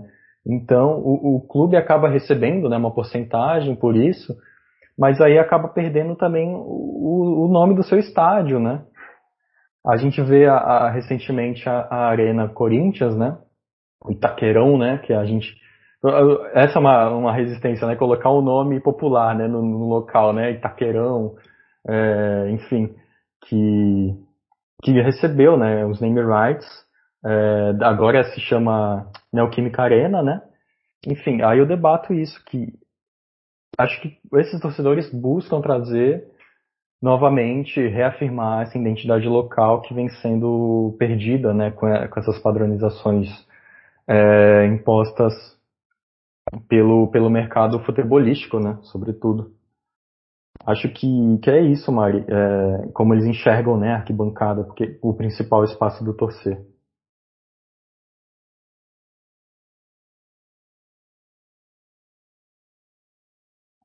E você falou da arquibancada e tal. É, queria fazer uma pergunta levando. Que você falou que esses grupos, esses coletivos que você estudou, eles têm uma certa dificuldade de. de adentrar arquibancada, né? De. Sim, se, se for, eles têm que ir meio que escondidos e tal. Eu queria saber como que eles pensam as questões do racismo e da homofobia na militância de, desses grupos, entendeu? Tipo, se eles veem que a ação deles é, é uma ação que atinge o torcedor do clube e tal. Mano, é, é difícil, né? Porque quando a gente pensa esses espaços, a gente pensa, por exemplo, pegar novamente o exemplo do Palmeiras, né? a gente tem um, coletivo de, sei lá, 50, 100 pessoas contra uma torcida de, sei lá, 10 mil pessoas, não sei quantas pessoas vão ali no estádio em dia de jogos, as pessoas associadas a essa torcida. Então, esse número ele acaba sendo um, um impeditivo, né, para que essa pauta chegue a todo mundo e tal. Mas o que eu vejo, é, o que a gente ia trabalhar um pouquinho mais para frente, mas eu vou antecipar aqui do roteiro, é, como a mídia né, é, enxerga isso, como a, os programas esportivos enxergam isso. Acho que a, acaba colaborando um pouco de tipo é, você abrir um jornal e tá lá um debate sobre um coletivo, um coletivo Democracia Corintiana que estendeu a faixa lá, democracia já na, na Avenida Paulista, sabe? Acho que, acho que isso acaba ajudando na, na luta deles dando um pouco mais de visibilidade, é, infelizmente fora ainda, né, do, do, do ambiente que eles estão, mas acho que acaba ajudando, sim, mano. Acho que, que é importante também é, é, essa visibilidade na mídia tradicional, esse debate na mídia tradicional, que de enxergar que o futebol não é só resultado, tá ligado? De ficar fazendo estatística, tabela de jogo e etc. É, acho que é isso, mano. É, é importante, sabe, esse outro espaço. Não que seja somente isso, né? Mas a gente vê o quão, o quão complexo é para esses coletivos é, entrarem na, na, na, numa torcida vizinha, no, na própria estrutura do clube, que é bem rígida, é, trazer esse debate, sei lá, um debate do racismo para para dentro do clube, né? A gente vê, a gente pode até questionar isso. Será que é só marketing ou, ou de fato os clubes estão fazendo, né? Campanhas de, internamente quanto é, externamente contra o racismo, por exemplo. Enfim, é, é, é, é difícil, mas acho que aos poucos as coisas vão, vão caminhando. Isso que você falou sobre essas relações, né, da, dos espaços existentes dentro do, das torcidas, dos coletivos, né? A gente teve, foi esse ano, no começo desse ano, quando terminou o Big Brother, né? O Gil, Gil do Vigor, torcedor do esporte de Recife, ele foi no estádio, colocou a camiseta tal, gravou uns vídeos, fez até matéria na, pra Globo, né? E aí, logo em seguida, os dirigentes do esporte já. Ah, não, porque esse cara não, não corresponde aos valores que o esporte carrega, né? Então, mais um clássico de homofobia a partir da direção de um clube, que foi um episódio muito chato, né?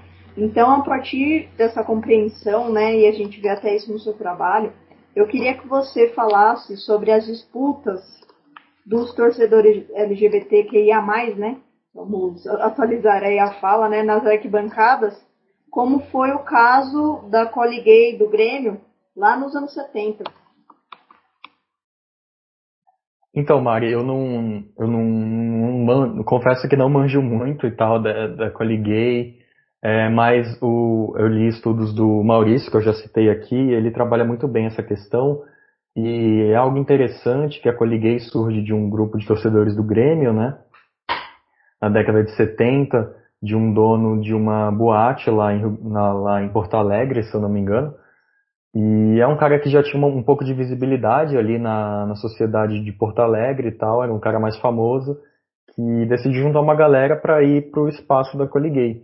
E o Maurício trabalha muito bem uma questão de tipo, os caras só eram aceitos no espaço do, da arquibancada lá do Grêmio porque eles eram pé quentes. Tipo, todo jogo que os caras estavam lá vibrando e tal, o Grêmio ganhava. e é, é, é, louco isso, porque tipo, se o Grêmio não ganhasse, a culpa, uma parcela da culpa era dos caras, tá ligado? Da Coliguei. E aí entra outro, outra torcida, é, que é a Flaguei, que surgiu, se eu não me engano, na década de 80, que o Maurício trabalha também, e ele fala justamente isso. Teve, se eu não me engano, uma final, um jogo um puta decisivo lá pro Flamengo, que o Flamengo perdeu e os caras estavam lá na, na, arquibancada, né? A Flaguei estava na arquibancada. Aí um diretor do, sei lá, acho que foi um vice-presidente ou presidente do, do Flamengo na época, falou que a culpa deles terem perdido foi da, da Flaguei. Então a gente vê que que está muito associada a isso. Tipo, os caras têm espaço, mas não têm ao mesmo tempo. Tem porque tem uma certa influência ali na sociedade. Mas aí, se eles quiserem, sei lá, se cria né, uma caricatura em cima desses caras, sobretudo na, na, na que eles eram vistos como extravagantes, que tinham lá as cores, né, e tal, mais vibrantes. Aí se cria essa imagem dos caras, mas, tipo, permite que eles, que eles tipo, ocupem esses lugares na, na arquibancada, mas até certo ponto. Se passar desse ponto, a gente proíbe. Então, acho que é isso. Você não tipo, se permitir criar até um certo ponto um espaço e se passar desse ponto, opa, opa, opa, vocês não podem passar desse ponto porque esse ponto representa isso, representa aquilo e a gente não quer coisas associadas a vocês, ao nosso nome, ao nome do nosso clube. É, é, é isso. Eu acho que esse termo extravagante teria que ser muito bem debatido, né? Porque na arquibancada, Exato. o que, que não é extravagante? Né? Exato, Maurício. É, então, o Maurício até é, destaca isso, né? Se cria né, essa imagem, como eu comentei, dos caras, né? Essa caricatura desses torcedores. Aí se tem essa imagem, todo esse discurso construído em cima deles. O que acaba sendo uma besteira, né? Porque como você falou, quem não extravasa na arquibancada, né? Maravilha, dando sequência aqui agora, é Lucas Fontoura favor. Salve. Então, Gui, deixa eu te perguntar. Como é que os clubes, a imprensa e os próprios torcedores, eles tendem a se comportar ou lidar com os casos de racismo e homofobia nos estádios, né? A gente já viu aí uma série de exemplos e tal. E eu queria que você comentasse um pouquinho, principalmente da perspectiva aí dos coletivos com os quais você conversou. Aí eu te faço uma pergunta, mano. É, tu já abriu quando, sei lá, o Corinthians postou sobre o orgulho de LGBTQIA+, uma postagem, você já viu os comentários? Já, Essa é a pergunta que eu te faço. Então é isso, mano. É, é tipo não associar a figura do clube com isso, com essa luta. É não. Aí vem os caras, ah, para de mimimi, não sei o que, joga futebol, para de misturar futebol com política. Mano, pelo amor de Deus, é, sabe? Essa, essa construção, infelizmente, do futebol e política que se construiu lá no passado, a gente tem que debater muito, muito ainda sobre isso para tentar queimar isso, mano. Tacar fogo nessa porra, tá ligado? e, e aquilo que eu comentei, né? Tipo, quando o clube publica sobre isso, ah, será que é só questão de marketing? Porque geralmente está associado a alguma marca, né? O clube publica lá, aí tá lá estampada a marca, se, ou se é de fato mesmo uma luta, se as estruturas do, internas do clube estão sendo povoadas por pessoas dessas comunidades e tal, ou se é só marketing mesmo, né? A gente tem que questionar isso. E, e a própria imprensa, né? Acho que traz um debate bom, vem sendo debatido cada vez mais, só que acho que eles não trazem quem de fato está no, no front, né? Tipo, tá, vamos fazer um debate aqui sobre racismo. Aí fica lá uns caras que não tem nada, que tipo, nunca sofreram com isso, tá ligado? Uns, uns burocratas, digamos assim, mas tipo, não traz, sei lá, um coletivo, tá ligado? Um coletivo para debater isso, ou um torcedor para debater isso, sabe? Acho que precisa aprofundar muito ainda essa questão. Aí entra também na, na questão econômica, né? Até que ponto essa, essa, essa construção do futebol espetacularizado, até que ponto os contratos né, permitem isso, né? A gente tem que analisar tudo isso, o que infelizmente acaba interferindo né, na luta desses, torce desses torcedores. É, é complexo, mano, é muito louco, sei lá. É um caldo cultural muito rico, né? Isso daqui que a gente está falando, né? A gente pouco mais de uma hora e pouquinho aí que ele está, está nessa resenha, a gente já percebeu, enfim, uma série de, de infelizes coincidências sociais, se dá para dizer assim, né? Da mesma forma que a gente tem os mesmos problemas do lado de fora, dentro da, da arquibancada continua igual. É, mas para trazer um pouco de esperança, só queria comentar de um caso da torcida do Dortmund, né, do, a muralha amarela lá, do Borussia, é, quando eles quando eles conseguiram, numa disputa de espaço da arquibancada, expulsar um, um grupo ali de, de ultradireitistas que queriam, enfim, ocupar o espaço na arquibancada. E a torcida do Dortmund não aceitou aquilo e, enfim, começou a, a, a uma série de campanhas de boicote a esse, a esse grupo, começou a comprar o, os ingressos para aquele setor da arquibancada, enfim, acabaram tendo tendo um, um, um, sucesso nessa missão de não dar espaço na arquibancada para esse tipo de manifestação, né? E para quem está ouvindo pode parecer irônico, mas pô, vocês estão falando de falta de espaço na arquibancada, etc e tal, como isso é difícil.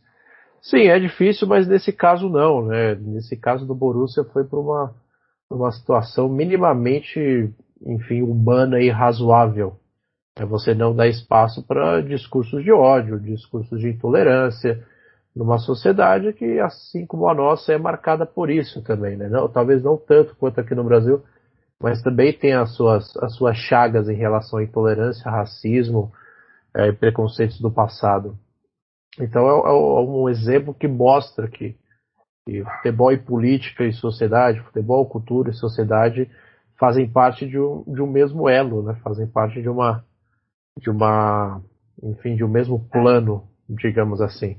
E que por mais que você esteja ali para torcer unicamente ou queira colocar o amor ao clube acima de todas as coisas e, e que você use esse amor ao clube para pautar discussões ou a sua opinião sobre discussões no futebol, é, enfim, seja pensado de uma de uma maneira diferente agora, né? Acho que essa é, essa é a grande proposta da conversa de hoje. Não só expor o belo trabalho do Gui, mas também é, forçar a trazer um pouco de reflexão a respeito de um esporte que é comum a todos, mesmo você gostando ou não gostando. Futebol faz parte da vida do brasileiro, né? E isso, enfim, isso é praticamente uma lei da natureza, que é igual Lucas e Adam Smith, Lucas e Vila Madalena, é, enfim, Jonathan e cinema italiano, Marina e açaí, Gabriel e Coca-Cola, entendeu? Eu e meus cabelos que estão caindo. Enfim, Marina sou... e os jesuítas, mano. O cara tá deslegitimando, tá ligado? O, o, o meu, a minha qualidade como mestre. Não, não, nem começa. Eu sou associado a Adam Smith e a Vila Mariana, então você não tem o menor direito de reclamar, bicho. eu, eu, sou o que mais, eu sou o que mais se fode aqui com as comparações. A gente é momento resenha tretas, né? A gente sofre muito com as acusações levianas de Gabriel Barros. Porra de acusação. É, a Simone, a Simone tá perdendo a mão já. Ah, nossa, tá perdida no personagem já. Marina e açaí. Como Vou uma brecha pra falar que ele não come quando o Corinthians tá jogando. Não como mesmo. Não como mesmo. Logo o cara que faz o Nessa fase que o Corinthians tá, mano, você pode comer de boa, mano. Eu não, mano. não vai mudar nada. Se, se, eu for, se eu for precisar ver o Corinthians emplacando aí pra poder comer, vou perder todo esse meu peso gigante aqui em três semanas. Nossa, aí você então devia iniciar uma campanha a la Mahatma Gandhi, então. A gente só vai voltar a comer quando o Rony jogar bem no Corinthians, né? Porque, pelo amor de Deus. A torcida né? vai morrer de fome, né? Nossa senhora. Eu já tô morrendo de fome aqui. Imagina a torcida. Mas assim, foi um mimimi muito grande da parte da Marina agora, sinceramente. Ai, como, como ousa me associar com açaí? O Lucas acabou de dizer, ó, Lucas e Adam Smith, Gabriel e Coca-Cola, Jonathan e cinema italiano, eu e a minha testa que não para de crescer. E essa aí é muito melhor que o jesuíta, mano. É, ele nem te associou, ele nem te associou as duas maiores ofensas que ele faz quando a gente tá em off. Então fica tranquilo. Não, é, isso aí não, isso daí é muito sério, gente, pelo então, amor de então, Deus. Cara. Exatamente. É, tá, tá, querendo arrumar pelo em ovo. Não, não, não. Não, mas não. só se. É, é mais fácil pelo em ovo do que cabelo na sua cabeça, né? Mas aí... tá, tá mais fácil de cultivar. Que é, hein? Ah, só para aumentar a audiência, só. Tá Treta News no YouTube aqui ou qualquer corte de podcast aí no futuro. É, agora, agora dando sequência aqui na conversa, gente. É, Lucas Fontoura. Lucas Fontoura, por gentileza. Gente já está chegando aqui no final dessa dessa, Sim, dessa nossa resenha. Entrando aqui no nosso último bloco de perguntas para o nosso convidado. Exatamente. Vamos Sem lá. gol fora de casa. Isso é muito importante. Vamos lá então, Gui. Gui, na sua concepção aí, qual a necessidade tá, da desconstrução, principalmente das questões de gênero e sexualidade dentro das arquibancadas aí, muito pautado pelas experiências das entrevistas que você fez, cara? Então, mano, é isso que a gente vem discutindo, né? É, é tipo, a Thaís conseguir ir no jogo com a filha dela, né? ir lá ver o jogo de boa, com a, cami é, com a camisa que ela queira e tal, ver o Palmeiras dela ganhar ou perder ou ir lá torcer simplesmente, em paz, né, mano? Porque eu, eu sempre fui no estádio e nunca sofri isso, tá ligado? Isso tem que ter para todo mundo. Tipo, ir lá, sentar, ficar na arquibancada, comprar, sei lá, uma pipoca, comprar uma coquinha gelada, pá, mandar pra dentro. Mano, vibrar, xingar jogador, xingar juiz. Mano, é para isso, tá ligado? Você, tipo, você se sentir parte daquele. Além da identidade que você tem com o seu clube, você se sentir parte daquele espaço, né? Acho que é isso que, principalmente, é, esses torcedores ligados à comunidade LGBTQIA+, não se sentem, né? Tanto que partem para outros espaços de torcer ressignificam outros espaços, né? É, é isso, mano. É isso. Você poder torcer em paz. É isso que eles pregam, né, mano? E eu também, tá ligado? É sobre Quero isso, muito... né, Guilherme? É sobre isso. Tá ouvindo? É o som do tabu quebrando. Momento Sônia Abrão aqui, patrocinado por hum. Guilherme Pontes. Mas é, é, mano, é. Porra, é.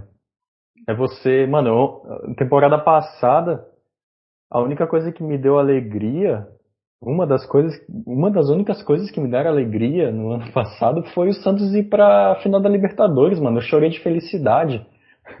Onde que um bando de pé de rato daquele elenco ia pra final da Libertadores, mano? Eu chorei de felicidade. Infelizmente perdeu, mas, mano, eu fui muito feliz. Eu vi meu time novamente numa final de Libertadores. 2011 2020 sabe?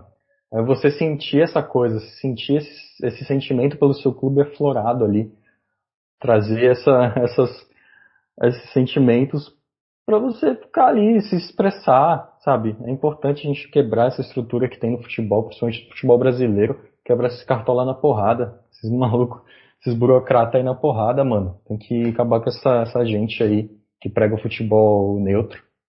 É isso. Exatamente, irmão. Fora o, o paternalismo dos cartolas brasileiros. Enfim, apesar de serem figuras folclóricas desse país, acabam causando mais mal do que bem na maioria dos casos. É, Gabriel Rossini, por gentileza. É, o problema é que eles são folclóricos pelo mal que eles geram no. Exatamente. É um círculo, é um círculo vicioso isso daí. É. é. E Guilherme, só acho que é a minha penúltima pergunta, né? Mas já caminhando também para o final. Como que a elitização dos estádios tem contribuído para a desigualdade social, racial e de gênero dentro das arquibancadas? Tipo, se você pensar geral, a geral era um, um lugar muito diverso, né? Todo mundo podia ir. É, era uma visão ruim do jogo, né? Mas era um, um espaço para o torcedor mesmo, né? O torcedor Plural, que ela né, para para extravasar. Plural, né? É, para extravasar, a torcida misturada, né? E uhum. a, tinha Fla-Flu, era o torcedor na geral era do Flamengo, do Fluminense. Então, como que essa mudança nos estádios funciona? Porque começou no, no PAN de 2007 aqui no Brasil, né? Com, com a destruição da geral no Maracanã, principalmente. Sim, mano. E Cito também o caso do Atlético Paranaense, né, lá na década de 90, né, quando os caras construíram a Arena da Baixada. Se não me engano, a primeira arena do Brasil, né? Os caras foram lá para fora e tal para procurar referência, estádios do Manchester United, do, do Liverpool, foram para Itália pesquisar também, principalmente naquela virada de século quando o futebol inglês estava se tornando os próprios clubes estavam se tornando empresas, né, com ações abertas e tal. É, resultado do relatório Taylor, né, que a gente viu, que foi uma das justificativas para poder implementar essas estruturas, essas arquiteturas da exclusão, né, como o Flávio de Campos fala, professor da USP, que acabam segregando tanto pelo, sobretudo, né, tanto não, sobretudo pelo preço do ingresso, né, mano? Você vai ver um jogo do Palmeiras hoje, por exemplo, sei lá quanto tá o ingresso, mas é algo que o trabalhador não consegue pagar, né, mano? Nem se for de meia entrada, tá ligado? Aí o cara fica naquela, ah, vou, vou comer um bagulho esse mês, comprar, deixar de comprar um bagulho esse mês para poder ver o Palmeiras? Não, né, mano? Vou comprar um negócio aqui, o Palmeiras eu vejo na TV, sei lá. E então acho que é isso, é essa cidade de muros, né, que cria, que eu debati no terceiro capítulo. Essa, sobretudo com ingresso caro, é, e eu vejo que o futebol ele tá sempre foi, né, mano, mas com essa com essa arquitetura nova aí que cada vez mais vem crescendo, né? O Santos está debatendo de construir uma arena. Teve até um movimento de torcedores para construir uma arena mais popular, com ingresso mais popular. Isso eu achei muito, muito interessante. Se juntaram várias torcidas do Santos, vários coletivos de torcedores, para poder montar esse projeto com a diretoria, com a empresa que vai fazer a nova arena e tal. É, para ter um, um, espaço mais popular, com, com, com um ingresso mais acessível, né, mais barato e tal, para que todos possam poder ter o poder de compra, né? E acho que, como eu tinha comentado, é, o futebol, mano, é, com essa arquitetura, tá muito se voltando ao que ele era, né? Dos clubes sociais da, do, do início do futebol, tipo do amadorismo. Se você é associado a esse clube, você pode jogar com a gente. Se você não é associado, você não pode. Então, isso acaba aumentando a segregação social, né? Tipo, a gente vê o, o cerco no Allianz Parque, só entra ali, só pode passar aquela grade quem tem ingresso. Tipo, você não pode nem circular na rua, sabe? Se você não mora ali, você não pode nem circular na rua. Isso é, é, é nítido, sabe? Eu não, não sei se é tão fácil assim pra gente, mas é, é nítido, sabe? O que tá acontecendo. Aí você vai, pega um setor que custa tanto, aí você tem um camarote lá no, no o camarote com piscina que tem agora lá na, na, na arena do Corinthians, sabe? É, é, é a segregação nítida, assim, mano. Não sabe, eu não sei como descrever, para mim é, é, tá na cara, sabe? E isso acaba afastando o povão, né, mano? Tipo, se você não faz parte da torcida organizada que tem lá uns trâmites com a diretoria para conseguir ingresso e tal, você acaba deixando de ir num jogo pra por conta do ingresso, sobretudo, né? Tem até um caso curioso de. Só aproveitando a brecha, o jogo de Campeonato Paulista de uns anos atrás, Palmeiras e Ituano, aquele jogo de meio de semana mesmo, depois da novela, que você dorme assistindo. É, tinha ingresso ali que tá 300 reais, cara. Você vê Palmeiras e Ituano, quarta, quinta-feira à noite no Allianz Parque, entendeu? É, mano, é, é tipo isso. Aí os caras, aí os caras vão e reclamam, é, pô, não tem torcida e tal, mano, olha o preço do ingresso. O Vanderlei até comentou comigo, Guilherme, o, o que dói mais é, é o, o, que mais, tipo, dói assim no bolso é, o, é, a, é a cadeira vazia, né, mano? Você tá deixando de ter o torcedor ali, tipo, influenciando o, empurrando o time, né? Porque a gente sabe que a torcida é o 12 segundo jogador a, a, torcida tá lá influenciando o time, aí o cara não pode ir no, no, no, estádio ver o joguinho do time dele, porque, porra, o ingresso custa, sei lá, um terço do salário do, dele, tá ligado? É, é complicado, mano. E, e, no caso do Palmeiras, tinha um, tem um outro ponto que foi bem problemático no início do, do Allianz lá, que era a torcida comemorando essa renda, né? Comemorando que o ingresso era caro, que não tinha acesso mesmo, pô. Tem até um jogo contra o Santos, eu acho que o Santos puxa um contra-ataque e sai na hora, assim. A torcida começa a comemorar num contra-ataque do time rival. Tipo, é bizarro. É, mano, parece teatro, né? Os caras. Não... tipo, a galera que tem o poder aquisitivo pra ir lá é tipo um... a família, é, um, é uma. Tipo, a, a pessoa que nunca foi no estádio, não tem a, a vivência né, do estádio, não tem aquela experiência e tal que o torcedor comum, entre aspas, assim, tem, né? Aí você, você cria um espetáculo mesmo. É o que não é ruim, né? Você não quer espantar as famílias não, dentro claro, do estádio, mano, mas... Mas você cria, você acaba, tipo, você inclui um grupo social e exclui outro, tá ligado? Exatamente. Não é pra acontecer isso, né, mano? Exatamente. Pra tá todo mundo lá, né? Exatamente. É o famoso público da seleção, né? Estou lá em, em jogos é, da seleção. Eu ia comentar isso, que a gente tava falando sobre os campeonatos estaduais, né? Mas. E a seleção, mano? E quando foi a Copa aqui? O absurdo que foi, mano. O bagulho é, é pesado, mano. Aí começa aquela parada do, do ah, um estádio bem frequentado, né? Que entra naquelas padronizações morais, né? E é válido até a gente comentar por cima as famílias que frequentaram os estádios em meio à pandemia, né? Nos finais de campeonato aqui no Brasil. Mas. É, aí, gente... aí, essa questão da família, né, Maria, entra também naquele discurso da segurança, né, que vem pautando o futebol, principalmente da década de 90 aqui no, no, no Brasil, né, da violência da torcida organizada, aí a imprensa pinta esses caras como bárbaros e tal. Aí vem a arena limpinha, cheirosa, com cadeira, onde esses torcedores estão tipo afastados na num setor lá que ninguém vê eles direito, eles não vê o jogo direito, mas libera espaço para a família poder ir. Então essa, essa questão do, do da segurança, desse debate da segurança é muito muito presente, né, nessas novas estruturas. O, tem uma dissertação do Gabriel Bock que ele trabalha isso. Ele fez uma etnografia quando estava construindo a arena do Corinthians.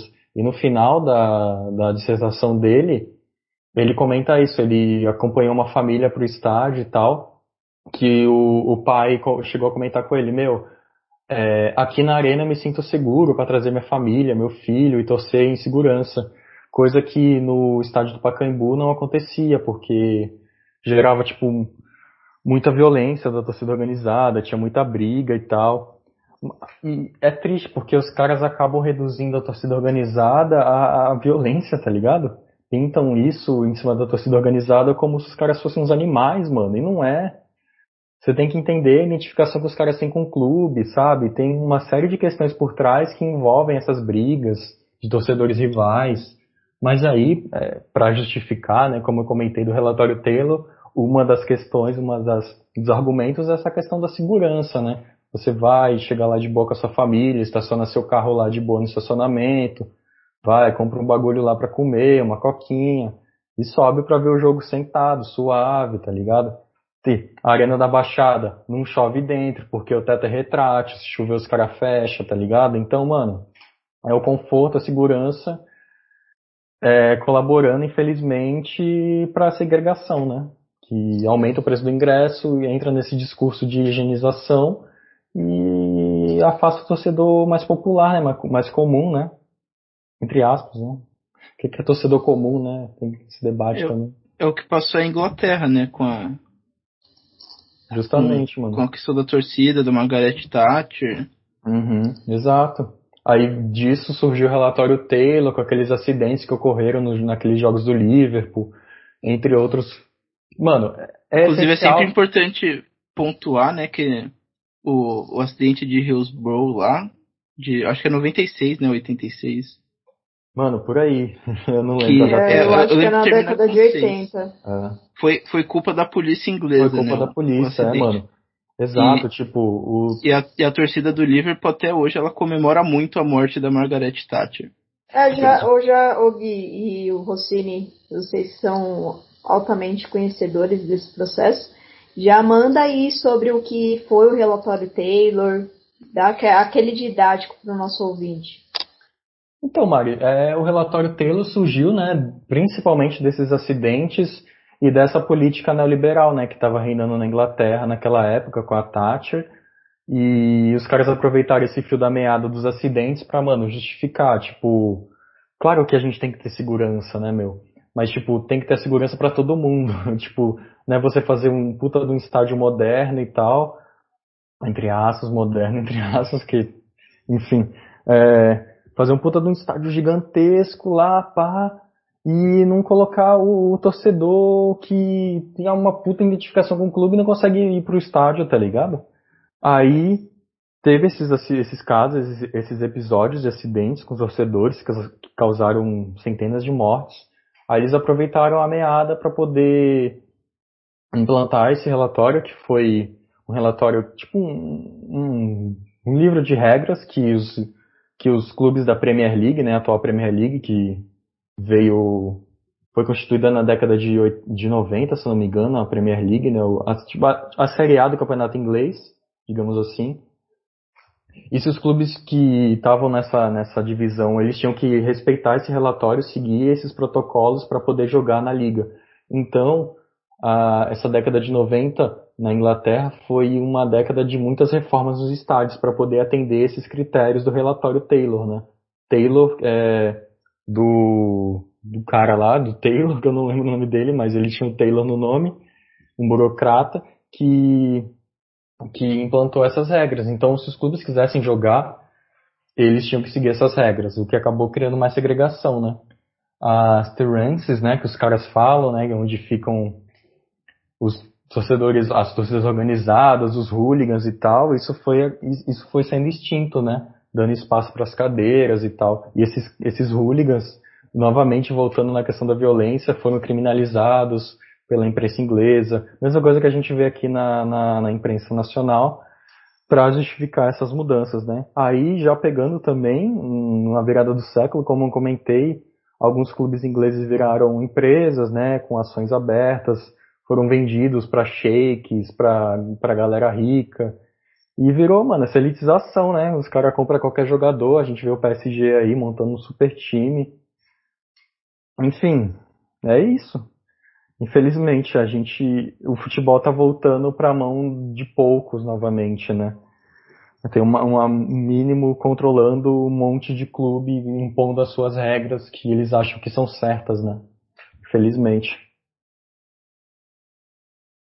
Só complementar aqui, o, o primeiro acidente que o Guilherme falou é o de Heysel, na Bélgica, que é uma briga da torcida do da, do Liverpool com a do, da Juventus no jogo da Champions League, que a Inglaterra fica proibida de jogar. Os times ingleses foram proibidos de jogar no campeonatos europeus. E a segunda em 89 é de Hillsborough, que morreu muito, morreram 97 torcedores. É, mano, é aquele, aquilo que eu comentei, né? Tipo, tem que ter a segurança, né, mano? A gente, a gente vê o estádio do Maracanã na final da Copa de 50 lá, que não tinha não sei quantas mil pessoas, 120 mil pessoas, sei lá, mano, aquilo se desse alguma merda, a galera ia morrer lá dentro, tá ligado? Então tem que ter essa questão da segurança e tal, que as arenas, que essas arenas têm. Mas também tem que ter o acesso para todo mundo a essa segurança, né? Para que todo mundo desfrute disso, né? É, enfim, Aí entra toda essa questão da demonização do torcedor, da torcida organizada, entre os patrocinadores, entra é, contratos com direito de transmissão, aí entra a mediatização do, do, do futebol com, com videogame, sabe? Vai se criando todo um ambiente controlado por poucas pessoas que acaba afastando o torcedor do estádio. O principal ponto de torcer, né? Infelizmente. O, o relatório Taylor ele culpa né, os torcedores do Liverpool e depois descobre que na real a culpa foi da polícia também, né? Tem essa omissão da, da culpa. É, mano. É, é um negócio na torcida do Liverpool é, é muito vivo ainda essa, essa questão, porque foram 97 mortos pisoteados, né? Então é assim, é bem traumático. Eles celebram a morte da, da bruxa lá de ferro com razão. Sejamos francos. É, última pergunta agora? Última pergunta agora, reservada para mim. É, Guilherme, e vai. É, como você, torcedor, historiador, e, e, as suas experiências dentro de estádio de futebol, é, vê o futebol em 2021, né? Vê esse esporte agora nessa era totalmente globalizada, nessa era do, do torneio virtual de FIFA. Né? Para quem é esse futebol? O que significa ser torcedor de futebol nessa era que estamos vivendo? Mano, é, eu acho que eu tava, eu tava voltando de São Paulo um dia e tava ouvindo a Rádio Bandeirantes, aquele programa Donos da Bola e tal. Aí os caras estavam debatendo, aí soltaram lá a, a, velha piadinha de sempre, ah, o Santos não tem torcida. Aí eu questionei, tipo, meu pai tava do lado, eu falei, meu, se você torce pro clube, independente se o clube tiver um torcedor, o clube tem torcida, sabe? E não dá pra gente medir o quanto essa pessoa sente pelo clube. Se ela é torcedora, pouco importa, ela é torcedora, sabe? Então, tipo, se eu tô no estádio todo dia, isso não quer dizer que eu sou menos torcedor que um outro cara que não vai no estádio todo dia, porque, sei lá, o cara trabalha, ele tem as coisas dele, né? Eu não tô no estádio todo dia. Ainda mais hoje em dia, né? Que a gente não pode nem ir pro estádio. A última vez que eu fui no estádio foi na última rodada do Brasileirão, 2019. O Santos meteu, meteu 4 no Flamengo. Foi não, muito bom. Tá louco. Saudades, mano, saudades. E, enfim, o que é ser torcedor hoje em dia é complicado, né, mano? Que é aquilo, é, acho que é trazer, é reafirmar essa identidade local nessa era da globalização do futebol, dessa mediatização do futebol. Acho que é isso. Você, você reafirmar, sobretudo, o futebol nacional, é, de criar um futebol melhor. A gente vê que o futebol brasileiro é, isso já é uma crítica ao futebol brasileiro. Sei lá, mano, o futebol brasileiro parou na década de 90. Alguns clubes a gente vê que o futebol é a mesma coisa da década de 90, mano. E tipo, não é porque o, o, o treinador que os caras trazem é estrangeiro que vai melhorar, não.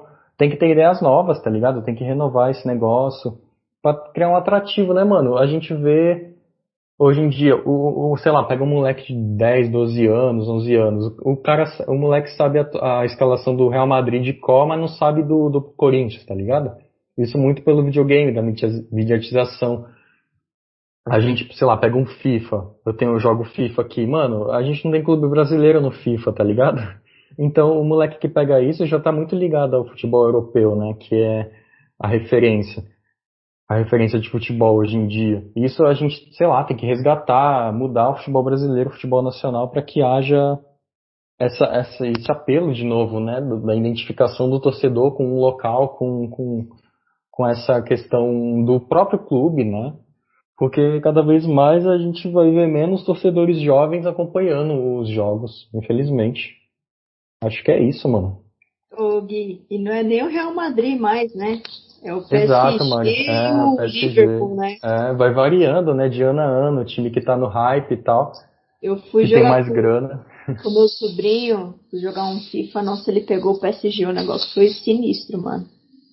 É, aí tu vê, mano, o time que o PSG tá montando, tirou o Donnarumma lá do Milan, pegou o Sérgio, mano, tirou o Sérgio Ramos, quem diria que o Sérgio Ramos ia sair do Real Madrid, o cara da base do Real Madrid. Aí o Sheik foi lá, mano, se você. A vantagem, né, de você ser dono de um país, né? Você montar o clube que você quiser, né? Você escolher a panelinha que você quiser. Então é isso, acho que é, é a gente reafirmar o local e tal, trazer esses temas que a gente debateu aqui para poder aprofundar o debate sobre o futebol brasileiro, debater os problemas do futebol brasileiro, é, reafirmar algumas coisas, é, mudar outras, é, enfim. E é triste, né, mano, ficar vendo o jogo pelo Premiere ou pelo Futimax. é pior, triste, ainda, mano. pior ainda é quando eles falam Premiere, o melhor time é o seu. Não, é, mano, é, é exato. É mais triste e é triste quando, quando você, vai, você quer ver o jogo do seu time, mas não tá passando, né? Aí você tem que. Não tá passando nem, nem na ilegalidade, nem no gato tá passando. Aí é tem triste, isso também, né? Ontem teve São tem Paulo isso. e Atlético Paranaense e eu passei por isso, né? É, o Atlético. no submundo é, da internet. Exato, pra... mano. O Atlético Paranaense é um caso bem peculiar, né, do, do, futebol brasileiro. Tipo, ele é um clube que prega esse avanço e tal, mas acaba sendo um clube puta, ele, puta clube elitista, tá ligado? Desde sempre. E acaba não, não ganhando nada, na real. Tipo, se você pensar, por, sei lá, a Copa, recentemente a Copa do Brasil, os caras ficam nessa, né, ganhando campeonato estadual e tal. Os caras pregam a profissionalização do futebol, acho que pelo lado errado, tipo, de segregação. Não deve ser assim. Tem que ter a profissionalização no sentido de, tipo, você pensar o futebol mais, mais moderno, no sentido de, de tática mesmo, né, mano? A gente sair desse jogo de contra-ataque e tal do futebol brasileiro, que vem reinando aí, esse jogo reativo, para um futebol melhor, mais elástico e tal. A elitização é... do futebol tá matando aquilo que já tava bom por aqui, né? É, mano, e, e é isso, tá ligado? Acho que o Atlético Paranaense é o nosso exemplo, de eles vêm da década de 90 construindo lá a arena, aí buscam, pregam essa modernização e tal, mas no final não, não dá muito certo. É isso, gente. Foi bom demais essa conversa. Mais uma vez sendo 100% clubista aqui. Hoje o clubismo foi livre para todas as idades, todos os públicos, todos os estilos de futebol. Se você gosta do 352, do 433, se você gosta do 424, se você gosta de feijão por cima do arroz, enfim. Hoje a conversa foi para abraçar o máximo possível o debate clubístico.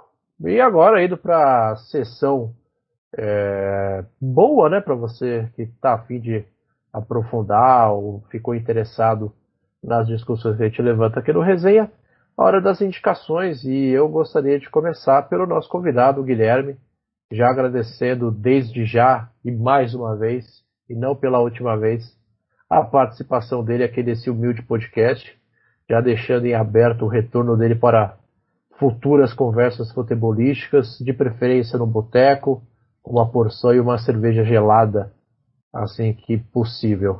Gui, obrigado e as suas indicações hoje. Que é isso, Gabriel. Eu que agradeço o convite de vocês. Estou é... aí aberto a convocações. Convocação, pode me colocar na lista de convocação para os próximos. Não, não sou um camisa 10, mas faço ali o meio campo bem. Vamos, vamos ver o que, que dá, né? Os próximos encontros. Talvez, acho que eu não, não sei se eu fui muito claro, mas enfim, acho que deu para colocar, pontuar bem as questões da pesquisa que eu enxergo como futebol. E falar de futebol para mim é sempre um prazer, né? A gente, sei lá, ficou duas horas aí falando de futebol, poderia ficar a noite toda comentando, né? É, trouxemos então, o crush pro Gabriel hoje. então, a minha lista de indicações tem um monte de coisa aqui. O que eu acho que eu vou destacar só algumas coisas é, e depois vocês colocam lá na publicação né, do Instagram o resto para a galera ver.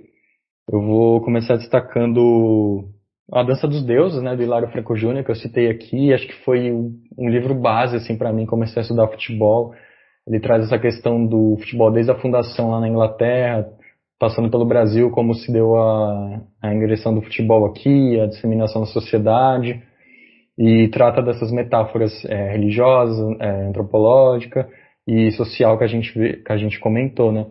É muito interessante para a gente ver os vários aspectos que o futebol atrai para si, né?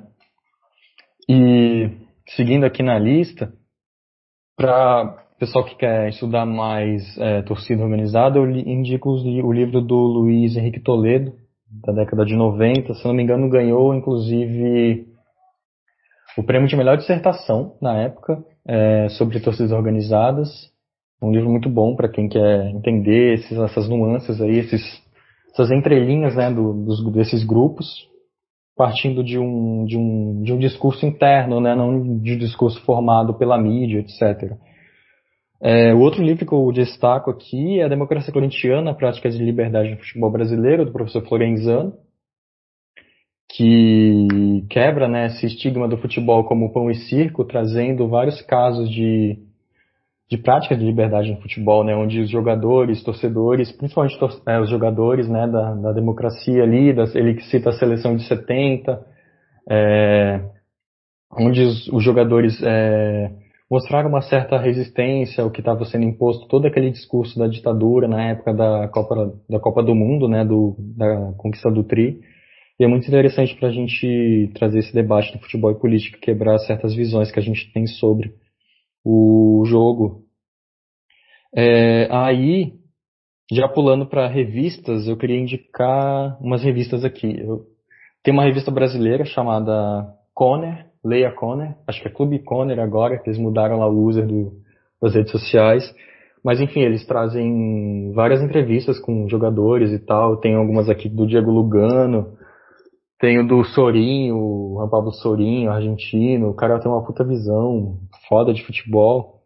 E é um cara que pensa além da, da caixinha, assim. Esse, esse outro é, é legal porque também traz essa, essa outra visão do, do, do jogador de futebol, né? Aquele cara, é, geralmente a gente tem aquela visão do cara que só joga futebol e tal, que não, não pensa nada além disso.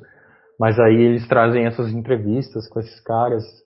Essa entrevista com o Soria é muito boa, eles, falam, eles, eles comentam do futebol argentino também, as, imudi as que é a estrutura do futebol argentino. Eles trazem isso também, é muito, muito interessante. A Contra-Ataque, que é da Dolores Editora. Tem duas edições da revista, trazem diversos textos com o pessoal. Agora, duas revistas espanholas. Eu tenho uma edição aqui da revista Libero, que eu comprei, que saiu com Totti, da Roma, né? O Francesco Totti. Enfim, é a mesma estrutura da Conner, e eles fazem entrevistas, indicam coisas, tem reportagens muito boas, muito boas. Tem a Panenka também, é, espanhola, aí tem uma revista uruguaia chamada Túnel, nessa mesma pegada de trazer entrevistas, e tem a revista Contraste, que é uma revista italiana, que está no contraste da, da, das, das, questões é, comuns assim do futebol italiano. Então eles trazem outro lado das coisas dessa estrutura de futebol italiano. E para fechar minhas indicações, eu indico todos os dossiês da revista USP sobre futebol. Acho se não me engano são três. Isso serviu, me ajudou muito na estrutura, estruturação do projeto na época da graduação, é, de enxergar o futebol, principalmente os textos do da Mata, de enxergar esse futebol com aspectos culturais e tal. Indico o site do, do Ludopédia, né, que é a maior é, plataforma de disseminação de conteúdo acadêmico sobre futebol da América Latina. E indico também o Cassopédia, que é um, um portal sobre futebol italiano, eu escrevo para eles. Inclusive, se quiserem lá ver meus textos, só digitar meu nome lá na pesquisa. E para saber mais sobre futebol italiano, a gente é especialista nisso, desde 2006. E quando eu estava comentando em off aqui, né, uma página do Instagram chamada Analogic Football, que tira foto de analógicos, né? Usam câmeras analógicas de futebol para poder tirar. Essa é uma parte mais futebol e arte, né? Assim que eu curto pra caramba, que eu acho muito interessante de, de compartilhar com vocês aqui. Acho que é isso. Repassando aqui. Ah, tem um livro muito, muito bom também que tem no site do Ludopédio, na editora deles, chamado Futebol nas Ciências Humanas no Brasil. E são vários atores, é uma organização de artigos que trazem diversas é, questões que a gente debateu aqui, casos de racismo, casos de LGBTfobia, casos de elitização, tá tudo ali. Tem um debate muito interessante num dos textos de abertura do primeiro capítulo, que é, se não me engano, é do Luiz Roberto, não lembro direito o nome do autor, mas ele trata dessa questão da, do futebol e política.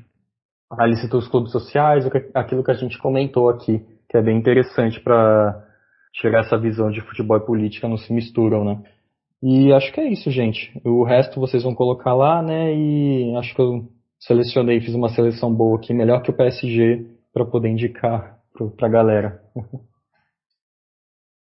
Excelente. Acho que por tudo que ele indicou aqui, poderíamos nos dar por satisfeitos. Né? Tem indicação. É, para se interter pelo resto do ano e o próximo semestre, inclusive.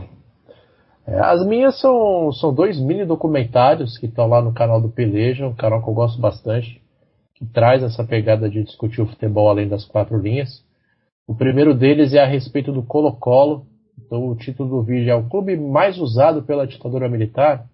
Todos querem Colo-Colo. Querem próximo de 20 minutos e fala um pouco da relação do Colo-Colo durante a ditadura do Pinochet, eles conversam com torcedores da Laú, né, que é o, o grande rival do Colo-Colo, conversam com torcedores do Colo-Colo que querem trazer uma memória, uma construção de memória diferente agora para o clube, o clube mais, mais envolvido com, com pautas sociais, com discussões sociais.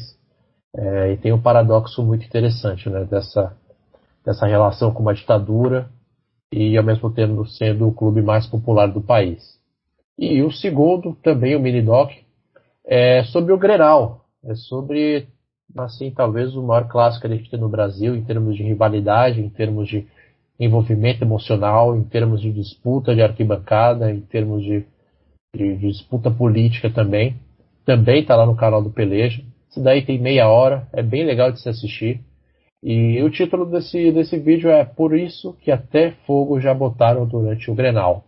É, teve um Grenal aí que a torcida do Grêmio pôs fogo nos beiros químicos do Beira Rio. É uma cena bem interessante de se assistir. Tá certo? Da minha parte, são essas duas indicações. Tá ok? Agora eu vou começar aqui pela E-Girl do Resenha Histórica, Gabriel Rossini. Porra, de novo, mano. O cara não come quando o time dele tá jogando e vem falar dos outros, mano. Vê se pode um negócio desse. Eu vou deixar, bom, o Guilherme foi bem amplo, mandou muita coisa boa aí. Eu vou deixar um livro que é de um antropólogo inglês que ele passa quatro anos estudando as, os hooligans, né? Ele passa dentro de, da torcida, não lembro o time agora, que é do Bill Buford. Chama Entre Vândalos. E, e, ele passa muito essa, essa questão de, mano, dentro do, dos hooligans tem gente de todos os tipos. Né? Tem, tem, tem gente que tem condições de, de, de financeiras boas, né? Porque tem um, uma questão de ver os hooligans geralmente como pobres tal, né? De, de pessoas sem estudo. Mano, posso pontuar um negócio? Pode. É, de, na, durante a pesquisa, né, eu pude é, constatar isso também. Tipo, dentro dos coletivos tem uma galera, tipo, muito pobre, assim, pobretona, mas tem uma galera, tipo, muito rica. Então tem essa diversidade de classes sociais dentro é... de um coletivo. Isso é muito interessante. Tanto de idade também, tem uma galera mais velha, uma galera mais jovem. É bem louco. É, não, e, e, no caso dos hooligans, né, pela criminalização, eles já tendem a, a imprensa, o governo inglês já tende a colocar os pobres, né? Tipo, ah, Com certeza. Né? São os operários, tal, que tem, né? Os hooligans, ele tem essa construção na, na classe operária e nos jovens, mas tem gente, é muito diverso. É um livro muito bom. Acho em PDF aí muito fácil. E o canal Na Bancada, que é um, um grupo também muito bacana que eu, que eu sigo. Tem alguns livros publicados deles. E, é, e eles estudam também essa questão da torcida aqui no Brasil. E eu acho muito interessante. E agradecer ao Guilherme por bater esse papo com a gente aí durante essas horas. Eu que agradeço, mano. Sempre bom comentar sobre futebol, falar sobre futebol. Tô sempre aberto aí. O, na bancada tem o Irlan Simões, né, que debate essa questão do do futebol, da elitização, né, do cliente, do, do, do torcedor, ele faz esse debate muito bem. Eu, eu citei ele, inclusive, na, na dissertação. É, ele é, tem um livro, né? É, cliente, cliente. versus torcedores, Rebeldes. se não me engano. É, isso, Rebeldes. Então, é, é, muito bom, assim, ele faz uma análise muito boa. Acho que, se eu não me engano, ele é jornalista, né, da área da comunicação. E traz muito bem o contexto histórico, é, sociológico também. Muito bom. E o Irlan mesmo, ele também estuda o, os, os, a questão dos clubes e empresas também. É uma sim, visão bem sim. crítica disso. Uhum. Então, recomendo demais. O canal do YouTube deles é muito bom também. Vale a pena. Eu queria fazer uma outra indicação aqui, se vocês me permitem, que é de um canal chamado Copa 90 do YouTube e os caras, tipo, vão pro front mesmo, fazer reportagem com torcida. Teve uma que eles fizeram quando o Veneza subiu pra Série A do Campeonato Italiano. Mano, muito bom. E os caras estão lá no meio da torcida, a galera na rua lá.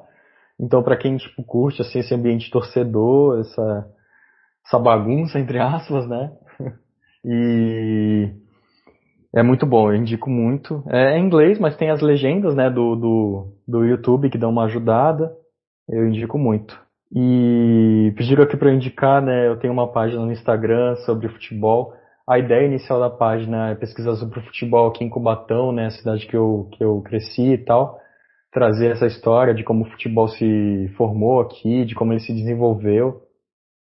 E eu tô, tô nesse trabalho aí faz o que? Um, um semestre, se eu não me engano. Aí eu comecei, quem quiser seguir lá, o user é delanteiro FC. Aí de volta e meia eu posto uns negócios lá, umas opiniões e tal, mais fortes, uns, uns negócios que causam contradição lá, e é isso. Um vasto material que a gente não se preocupe, vai deixar tudo bem, bem organizado e separado quando esse episódio subir no ar. Tá ok? Lucas Fontoura, sua vez agora. Duvido você superar o número de indicações do Guilherme. Não, hoje a propriedade do, é do Guilherme e com certeza do Rossini. Eu vou ser humilde, modesto nas minhas indicações, vou fazer só três. Né? eu acho que eu já inclusive indiquei aqui, mas vale a repetição, né, que é o Brasil em Jogo, o que fica da Copa e das Olimpíadas.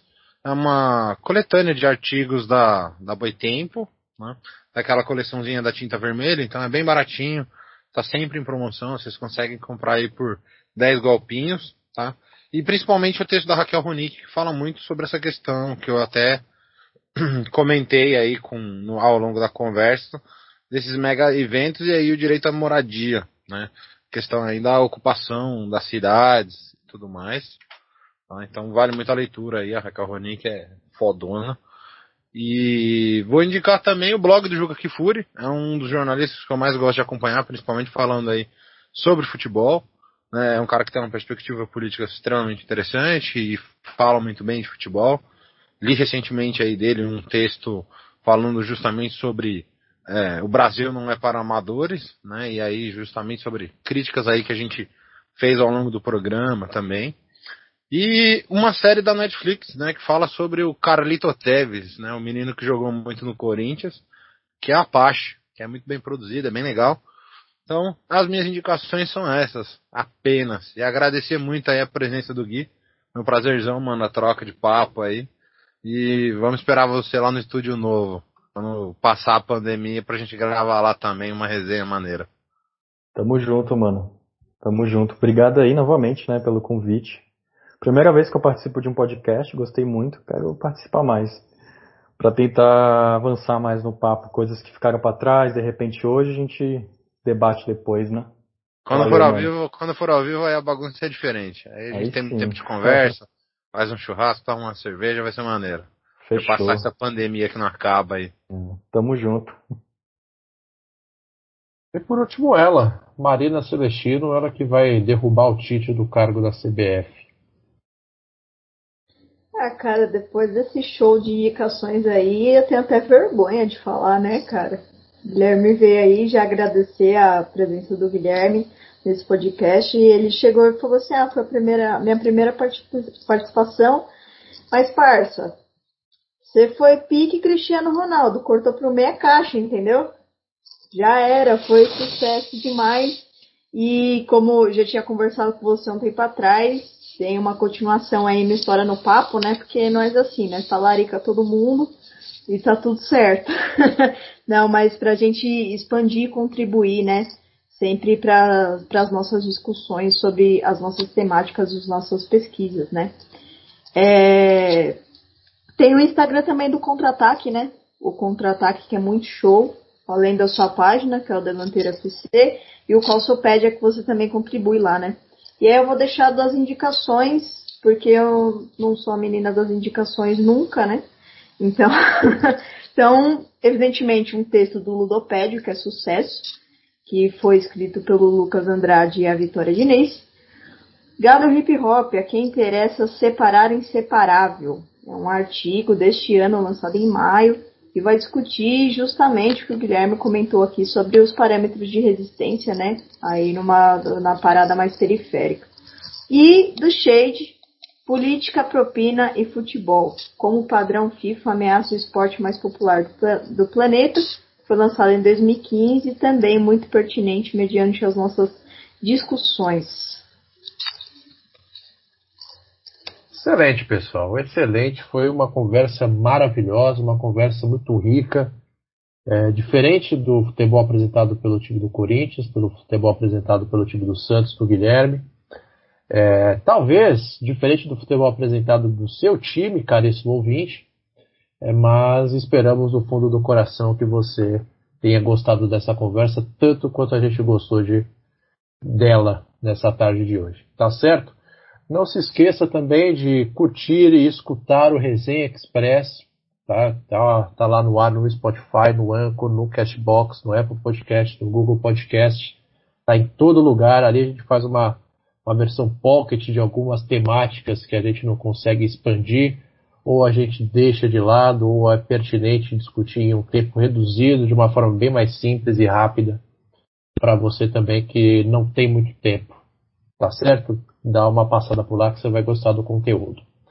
Agradecer mais uma vez a presença do caríssimo Guilherme Pontes. É, vai voltar aqui futuramente, igual o Lucas falou, né? Ele está montando lá um espaço para fazer a pizza do Faustão, então vai ficar bem maneiro para todo mundo aproveitar lá. Em breve uma estreia colossal. Agradecer o Gabriel Rossini, a Marina, você ouvinte, agradecer também mais uma vez a presença do Guilherme, mandar um abraço para o Jonathan Ferreira, para o Gustavo Amaral, torcedor da Lusa número 1, um, para o Jonathan Ferreira também, torcedor número 1 um da Portuguesa. Um abraço para Ernesto, voz da consciência. Um salve também para o Luciano Marcelino, que está em processo de qualificação de mestrado, vai dar tudo certo. E é isso, Resenha Histórica está disponível no Spotify, no Cashbox, no Google Podcasts, no Apple Podcasts e no Anchor. Se quiser falar com a gente, resenhahistórica.gmail.com. Procura a gente também lá no Instagram, arroba Resenha Histórica. A gente se vê no próximo episódio. Muito obrigado e tchau.